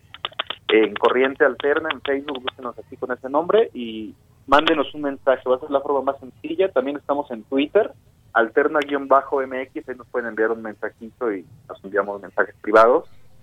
Eh, o nuestras propias redes de, lo que estamos escribiendo, ¿no? Ahí busquen Carlos Acuña en, en este Twitter, en Facebook, y pueden enviar mensajes y entablar esa conversación. Muy bien. Alterna-MX en Twitter, nos decías. Sí. Perfecto. Muy bien, pues entonces solamente repetimos la página en la que pueden estar ya leyendo estos trabajos, que es corrientealterna.unam.mx. Muy bien, Carlos. Pues muchas gracias. No sé si quieras agregar algo más antes de despedirnos. Nada, pues muchas gracias por el espacio, esperamos estar aquí constantemente y pues entren a leer, estamos también para, para los lectores, ¿no? Muy bien, pues muchísimas gracias. Gracias, Carlos. Hasta luego, gracias. Hasta luego. Muy buenas tardes, Carlos Acuña, que es parte de los tutores, reportero en Corriente Alterna. Y nos vamos a ir ya con Isabela Portilla, reportera y escritora colombiana. Isabela, ¿cómo estás? Muy buenas tardes, bienvenida. Hola, Deyanira, ¿cómo estás? Buenas tardes. Un gusto enorme hablar con todos ustedes y con las personas que en este momento nos escuchan. Pues también para nosotros es un gusto poder conversar contigo un rato acerca de este trabajo que se está haciendo y sobre todo en estos momentos. Ya nos platicaba un poco Carlos de las dificultades a las que se está enfrentando también pues un reportero que quiere salir a las calles y contar todo lo que está viendo. Platícanos un poco, eh, pues, cuál ha sido tu experiencia dentro de Corriente Alterna. Bueno, pues mira, yo quisiera empezar hablando justo de la nota que tenemos hoy como destacada en nuestro portal. Se trata de la situación de los artistas de circo durante la pandemia y fue escrita por uno de mis becarios, eh, Hermilo Mendoza, y en la nota, Emilio nos habla sobre cómo los artistas circenses se juegan la vida en el transporte público, cómo están expuestos al contagio, al tiempo que cuentan chistes. Algunos de ellos cambiaron la carpa por el semáforo en rojo y otros están buscando la vida en transmisiones virtuales de acrobacias. Eh, lo cierto es que pues ya estaban precarizados antes de la pandemia y estos artistas de circo pues se han sumado a los más de 12 millones de desempleados en los últimos meses. Ahora, me gustaría contarles un poco del proceso de investigación y de escritura de Hermilo. Él estuvo trabajando en esta nota desde mediados de abril. Le fue muy difícil contactar a los artistas, eh, le fue muy difícil que le contaran sus problemáticas y también fue complicado escribir la historia porque les cuento que Hermilo es un estudiante de antropología de la UNAM que no había escrito nunca una noticia y menos una nota con tinte de crónica como esta que presentamos en el día de hoy en Corriente Alterna. Eh, sin embargo, gracias a su perseverancia y a su esfuerzo en la reportería, nuestro becario de 20 años hoy nos presenta una nota de muy buena calidad sobre cuatro estampas de trabajadores de circo que hacen malabares para sobrevivir a la contingencia. Entonces lo que te puedo contar de Yanira es, sobre este trabajo eh, de tutora que estoy teniendo en este país, eh, también como periodista extranjera. Eh, ha sido en realidad un reto impresionante en medio trabajar en medio de la pandemia pero bueno, eh, acá estamos saliendo adelante, así que la invitación es entrar a nuestro portal corrientealterna.unam.mx y empezar a leer las historias que nos traen nuestros jóvenes becarios. Bien, Isabela, pues muchas gracias por esta recomendación. Eh, también para que nuestros radioescuchas que en este momento nos están sintonizando puedan leer eh, de esto que nos estás platicando, de payasos, cirqueros y acróbatas, malabares de sobrevivencia. Conozcan, por ejemplo, la historia de Coquín, que es uno de estos artistas callejeros y que se vuelve imperante también darles voz a estas personas que, como bien decías, se le están jugando en las calles. Pero también tú eh, has hecho, y vamos a poder conocer un perfil del el doctor eh, Hugo López Gatel. Me gustaría que, me, nos platicaras un poco. Sí, claro que sí. Bueno, en realidad esto fue una asignación de nuestro editor Emiliano Luis, eh, Ruiz Parra. Dada la relevancia que López Gatel adquirió los últimos meses, quisimos trabajar un perfil que hablara de distintos momentos de la vida eh, de este personaje, haciendo hincapié en su etapa como estudiante de medicina de la UNAM, en donde se unió al Consejo Estudiantil Universitario para resistir a las reformas del entonces rector de la UNAM, eh, Jorge Carpizo. Eh, pero el lector también va a encontrar la historia sobre la infancia de López Gatel en el Colegio Madrid, donde siendo un niño tomaba clases de oratoria y participaba en el Parlamento Infantil. Eh, también vamos a abordar la historia de su familia exiliada de la Guerra Civil Española que arribó a México en 1940, en el último año del sexenio de Lázaro Cárdenas. Y por supuesto el perfil da cuenta de los principales embates que ha tenido que enfrentar eh, López Gatel durante la pandemia. Así es, y que además pues ha sido un personaje, el personaje de la pandemia, el personaje eh, que nos informa todos los días. Eh, pues, ¿cómo, cómo, ¿cómo vas eligiendo, cómo vas haciendo ese trabajo? ¿Cuáles son tus fuentes? Incluso por ahí tienes alguna entrevista. ¿Y cuánto tiempo te llevó a hacer este, este perfil que es amplio, pero que nos deja también ya con esa eh, idea muy clara y esos antecedentes del doctor López Gatel?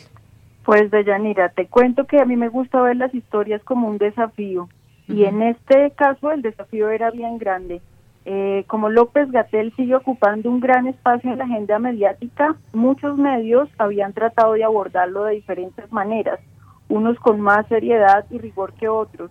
Así que la principal pregunta fue, ¿qué elementos nuevos puedo aportar? Eh, entonces, después de revisar los archivos de prensa, resultaba más fácil detectar los vacíos y en eso, en ocupar esos espacios no contados, me concentré durante gran parte de la investigación. Ahora, tú me preguntas también por las fuentes. Eh, el perfil es un género pensado para conocer al personaje, para descubrir quién es, en este caso, quién hay, quién, quién está detrás de la figura pública, que lo ha llevado a convertirse en el funcionario que es hoy. Por eso la elección de las fuentes se basa en todas aquellas personas que hayan pasado por su vida, en todos sus conocidos, sus allegados, sus familiares y sus amigos, pero también en sus detractores y en sus críticos y en quien tenga una lectura especializada de su trabajo.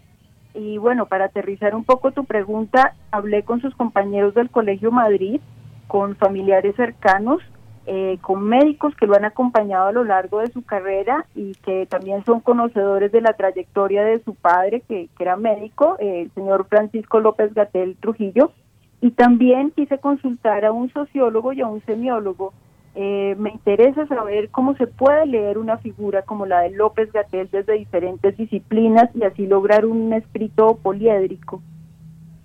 Así es, bueno, pues sí, dime, dime. Ah, bueno, y te, confieso que, también fue muy difícil eh, trabajar este escrito por varias razones.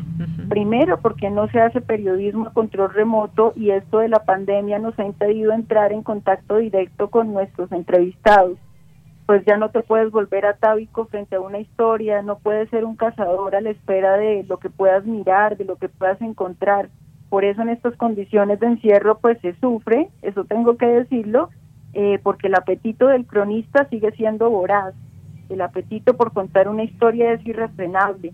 Así que ante la imposibilidad de ver a López Gatel, de hablar con él durante varios días, durante varias semanas, como solo hacer a la hora de escribir un perfil, pues no queda más remedio que apelar al teléfono, a los correos, a las notas de voz, a cualquier acercamiento virtual con sus allegados y detractores.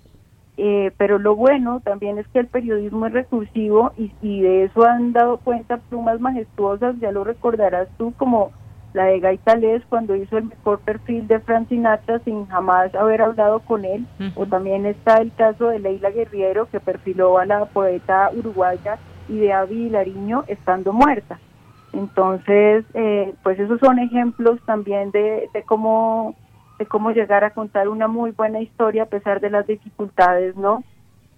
Bien, Isabela, ¿Ya se puede, ya se puede conocer este perfil o cuándo lo podemos eh, consultar ya, ya para el público en general? Este perfil está programado para este domingo. Eh, el domingo lo podrán ver, eh, lo podrán disfrutar los lectores de Corriente Alterna. así que les extendemos a todos la invitación para que conozcan el portal, para que lean nuestras historias. repito, pueden entrar a corrientealterna.unam.mx y pues allá los esperamos. Claro que sí, será muy interesante eh, conocer todos estos trabajos, este perfil que en particular también seguramente mucha gente querrá leer por el personaje que significa en estos días, por quien ha sido esa voz que nos informa junto con un equipo, pero él es, digamos, la cara y la voz visible en todo esto de cómo se está llevando esta pandemia, un momento importante para el mundo y para México, y en él recae una responsabilidad enorme. Pues Isabela, muchas gracias por estar con nosotros, gracias por platicarnos un poco de este de ese trabajo que se está haciendo desde Corriente Alterna y por supuesto todos los trabajos que vendrán y que ya tendremos oportunidad de ir platicando en este sentido. Muchas gracias. Muchas gracias a ti, Deyanira, eres muy amable. Gracias por la invitación y esperamos que el espacio quede abierto para seguir compartiendo nuestras historias con ustedes. Por supuesto. Muchas gracias. Hasta luego, Isabela. Un abrazo. Un abrazo. Bien, pues ya escucharon a Isabela Portilla, que también es reportera, escritora colombiana y presentará el próximo domingo este perfil del doctor López Gatel. Recuerden que el Twitter de Alterna es arroba alterna-mx. También los pueden contactar a través de, sus redes sociales y hay esta página para que puedan conocer el trabajo que se está haciendo desde ahí, corrientealterna.unam.mx, para que puedan conocer estos trabajos. Bien, continuamos. Prisma RU. Relatamos al mundo.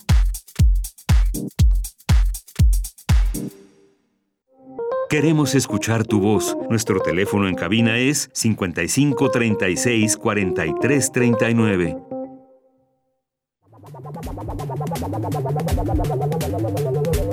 El refractario, RU.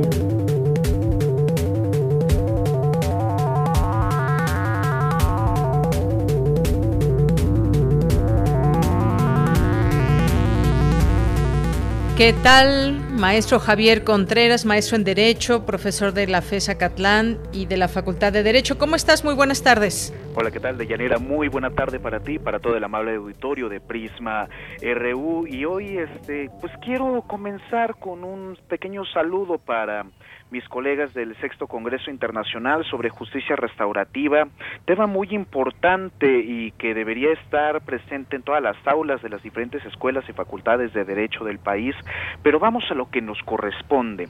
Me gustaría empezar hoy, mi querida Deyanira, con el tema del llamado INMECO, este Instituto Nacional de Mercados y Competencia para el Bienestar que ha propuesto el coordinador de la bancada de Morena en el Senado de la República, el doctor Ricardo Monreal Ávila.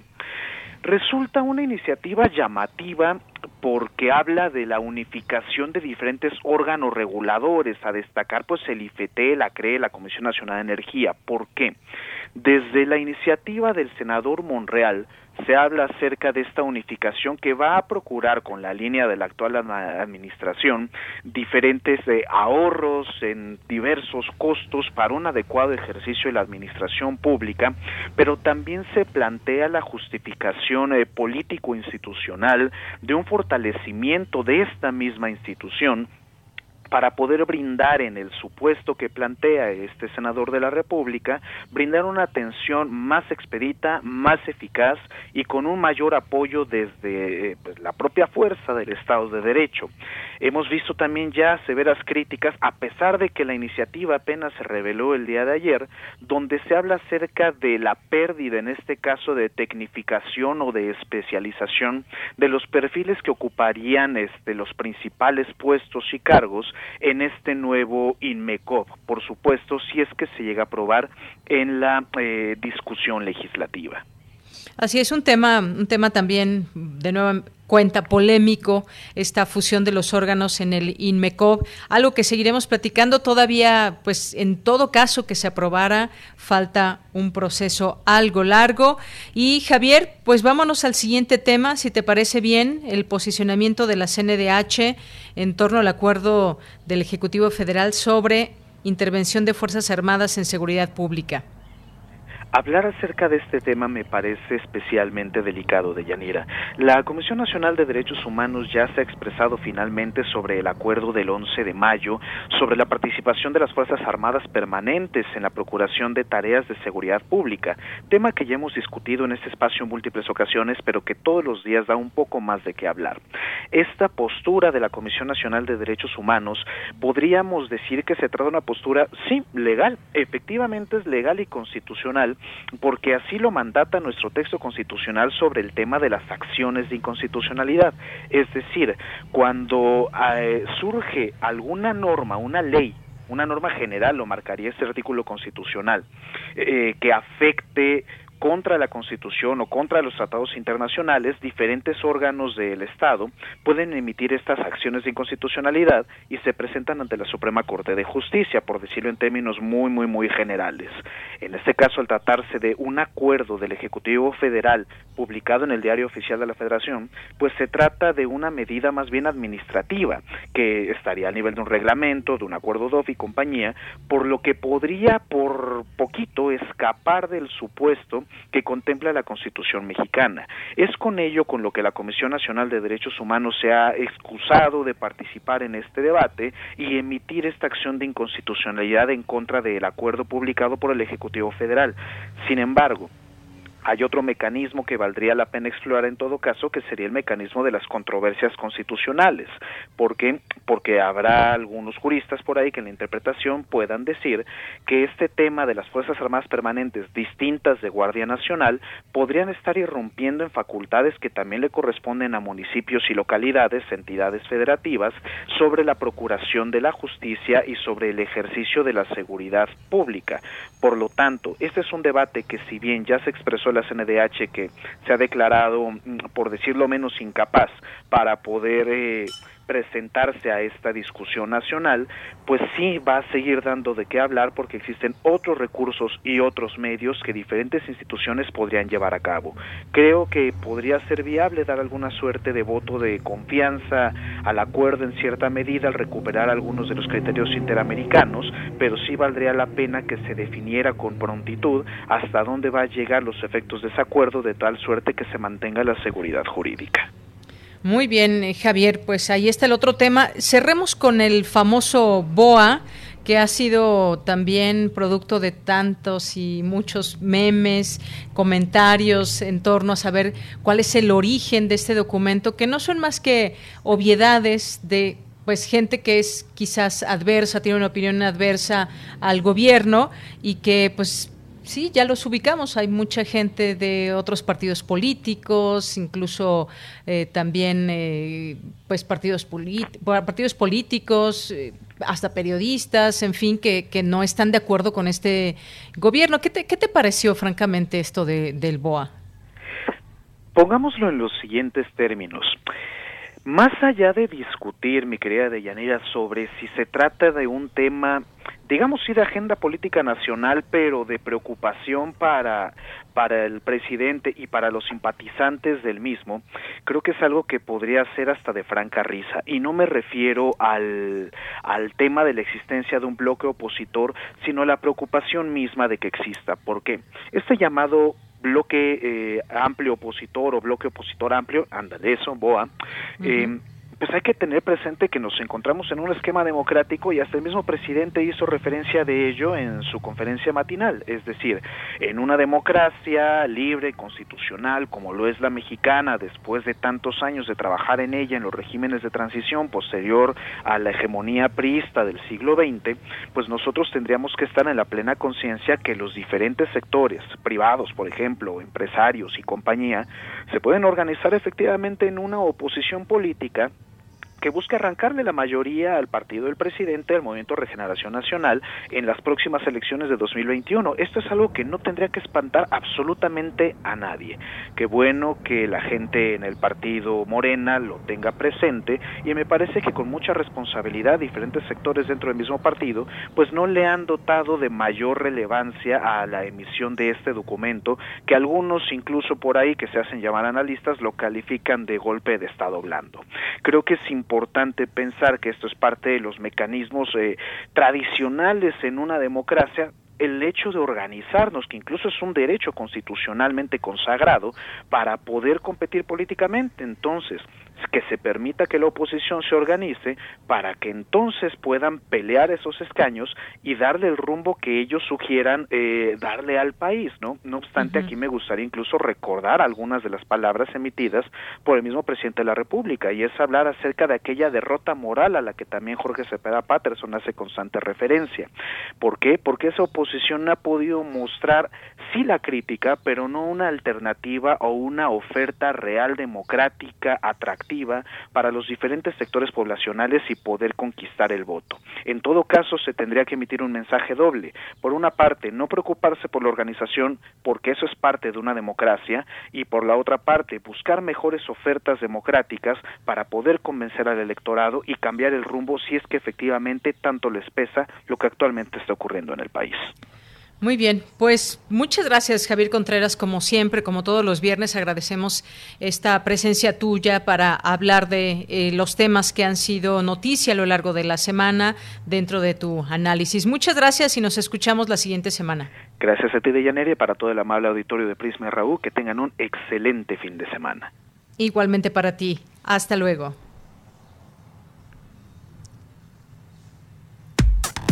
Relatamos al mundo. Relatamos al mundo. Porque tu opinión es importante, síguenos en nuestras redes sociales, en Facebook como Prisma RU y en Twitter como arroba PrismaRU. Melomanía RU. Bien, pues nos vamos ahora a Melomanía con Dulce Wet.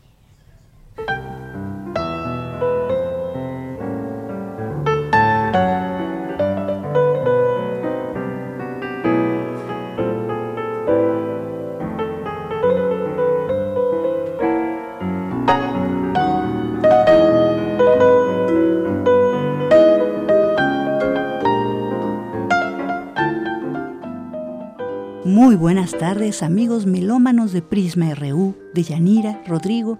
Celebramos el cumpleaños 79 de Chick Corea, pianista y compositor, quien nace un día como hoy, 12 de junio, pero de 1941. Por eso estamos escuchando Mirror, Mirror.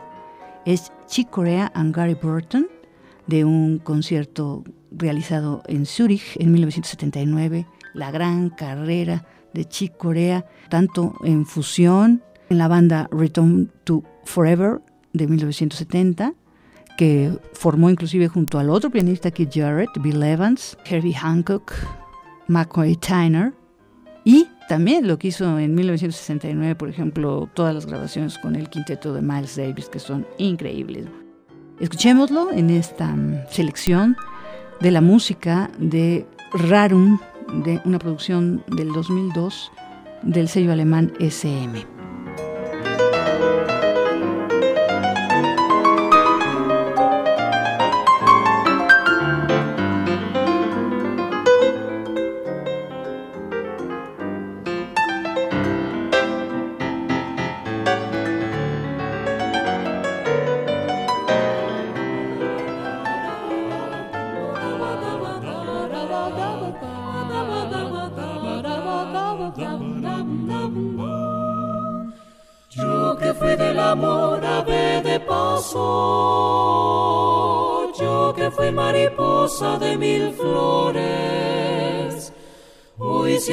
Nostalgia de tus brazos,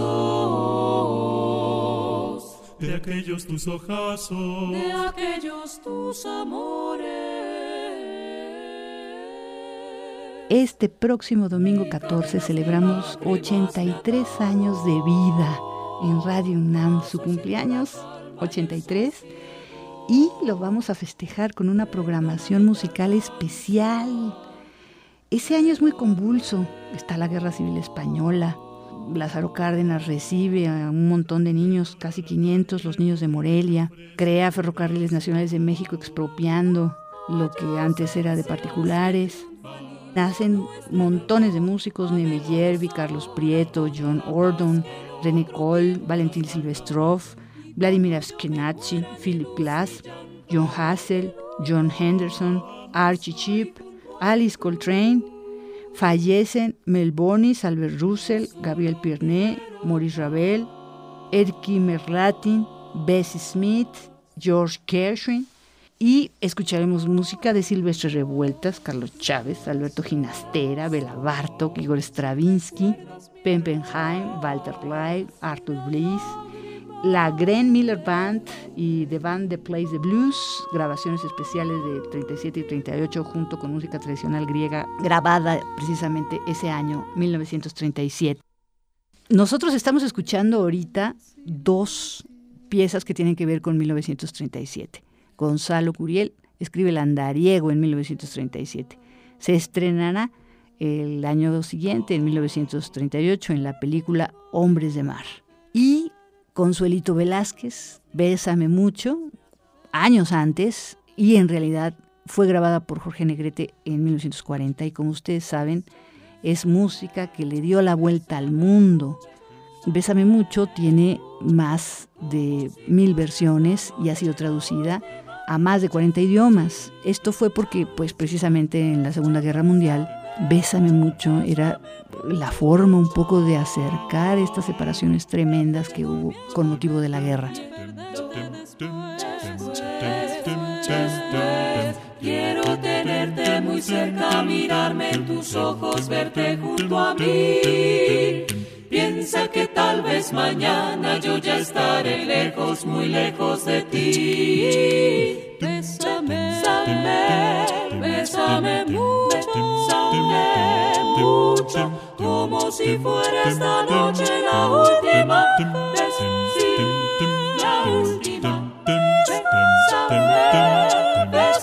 Mucho, que tengo miedo, que tengo miedo perderte, perderte después, después, después. Para, para, para, para, para, para, para.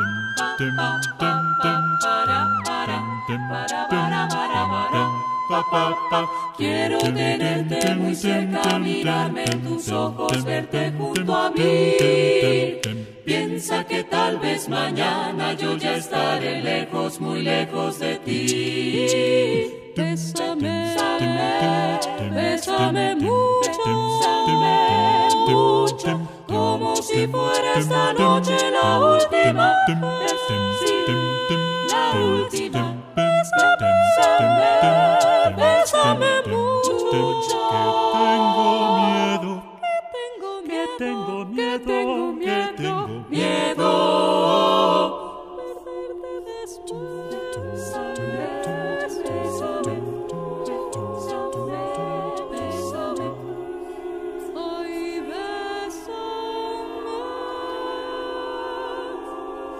Bésame mucho.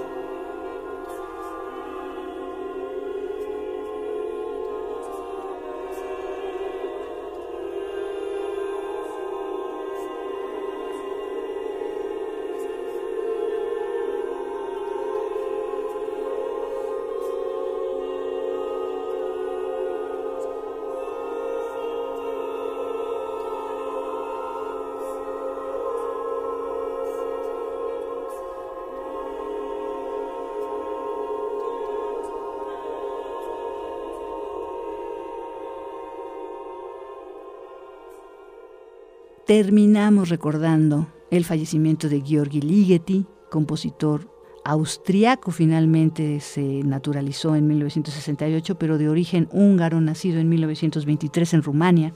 Es uno de los compositores de vanguardia más importantes de la segunda mitad del siglo XX. Falleció un día como hoy, 12 de junio del 2006.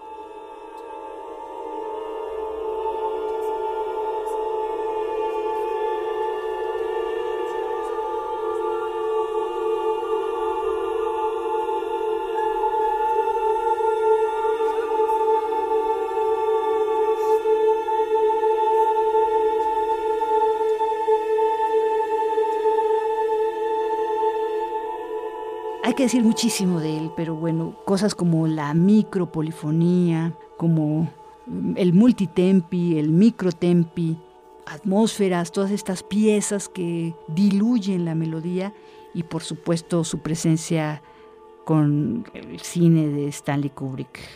Para todos los que no lo saben, bueno, en 2001, Una Odisea del Espacio se basó, además de música, no sé, de Richard Strauss y de otros músicos, en música de Ligeti y estaba enfurecido porque no le habían pedido permiso y demandó a Stanley Kubrick por un dólar.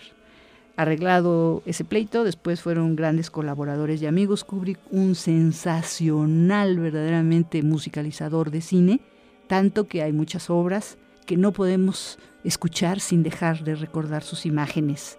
Esta es una de las obras para mí, pues, más impactantes, Lux Eterna, para coro mixto a 16 voces. El álbum se titula exactamente Lux Eterna y tiene otras obras vocales de Ligeti, interpretado por el Grupo Vocal de Francia, dirigidos por Guy Ravel.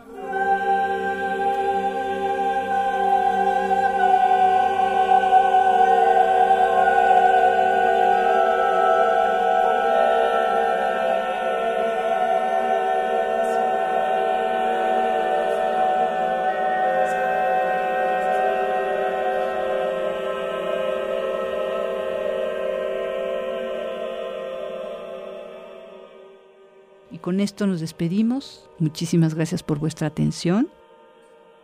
Sintonicen el domingo para que puedan escuchar todas estas obras y compositores en torno a 1937 y que tengan una excelente semana. Hasta la próxima.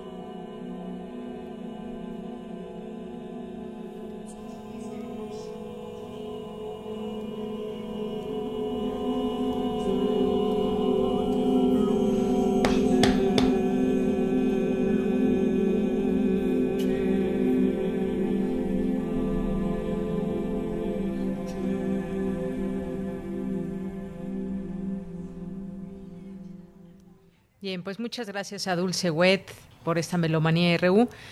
Ya casi nos despedimos, estamos llegando al final de esta emisión. Gracias a los radioescuchas que siguen presentes, eh, que además Mayra ya puso el ejemplo de la palomita y todos eh, se están organizando. César Soto dice que si llegan cinco minutos tarde al programa se cuenta ya como retardo y dice Carlos Río Soto que el sistema de asistencia le parece estricto, pero justo está de acuerdo. Pues a todos los que llegan a tiempo y los que llegan después de iniciado el programa les mandamos muchos saludos y siempre su sintonía es importante para todos nosotros.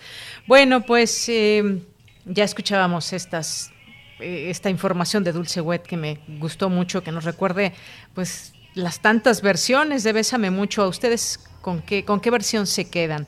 Y bueno, pues nos despedimos. Gracias allá en cabina a mis compañeros eh, Daniel Olivares en la producción, a Denis Licea en la asistencia, a Miguel Ángel Mendoza, que ya está por allá y estará a la tarde allí en los controles técnicos. Te mandamos muchos saludos. Saludos a todas las personas del equipo que están desde casa trabajando y haciendo posible este informativo. Hoy recordamos, es una efeméride, 12 de junio, Día Mundial contra el Trabajo Infantil, y pues esto también que nos lleve a tantas y muchas reflexiones. Vamos a despedirnos con una canción porque nos da tiempo, aunque sea un minutito. Aguacate de Fernando Delgadillo, justamente esta canción que habla de la niñez. Nos despedimos, soy de Yanira Morán. Hasta el lunes, muy buenas tardes.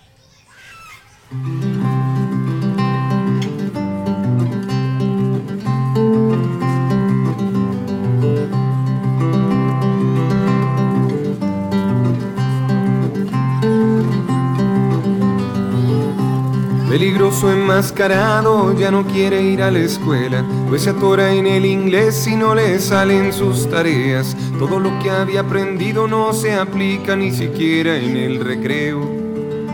Cuando juega entre otros reos sin que nadie lo prefiera.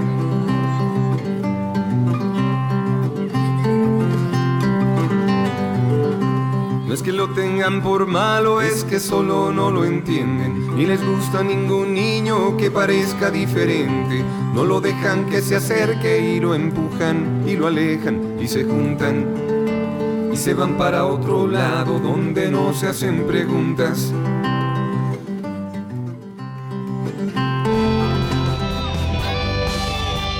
Prisma RU. Relatamos al mundo.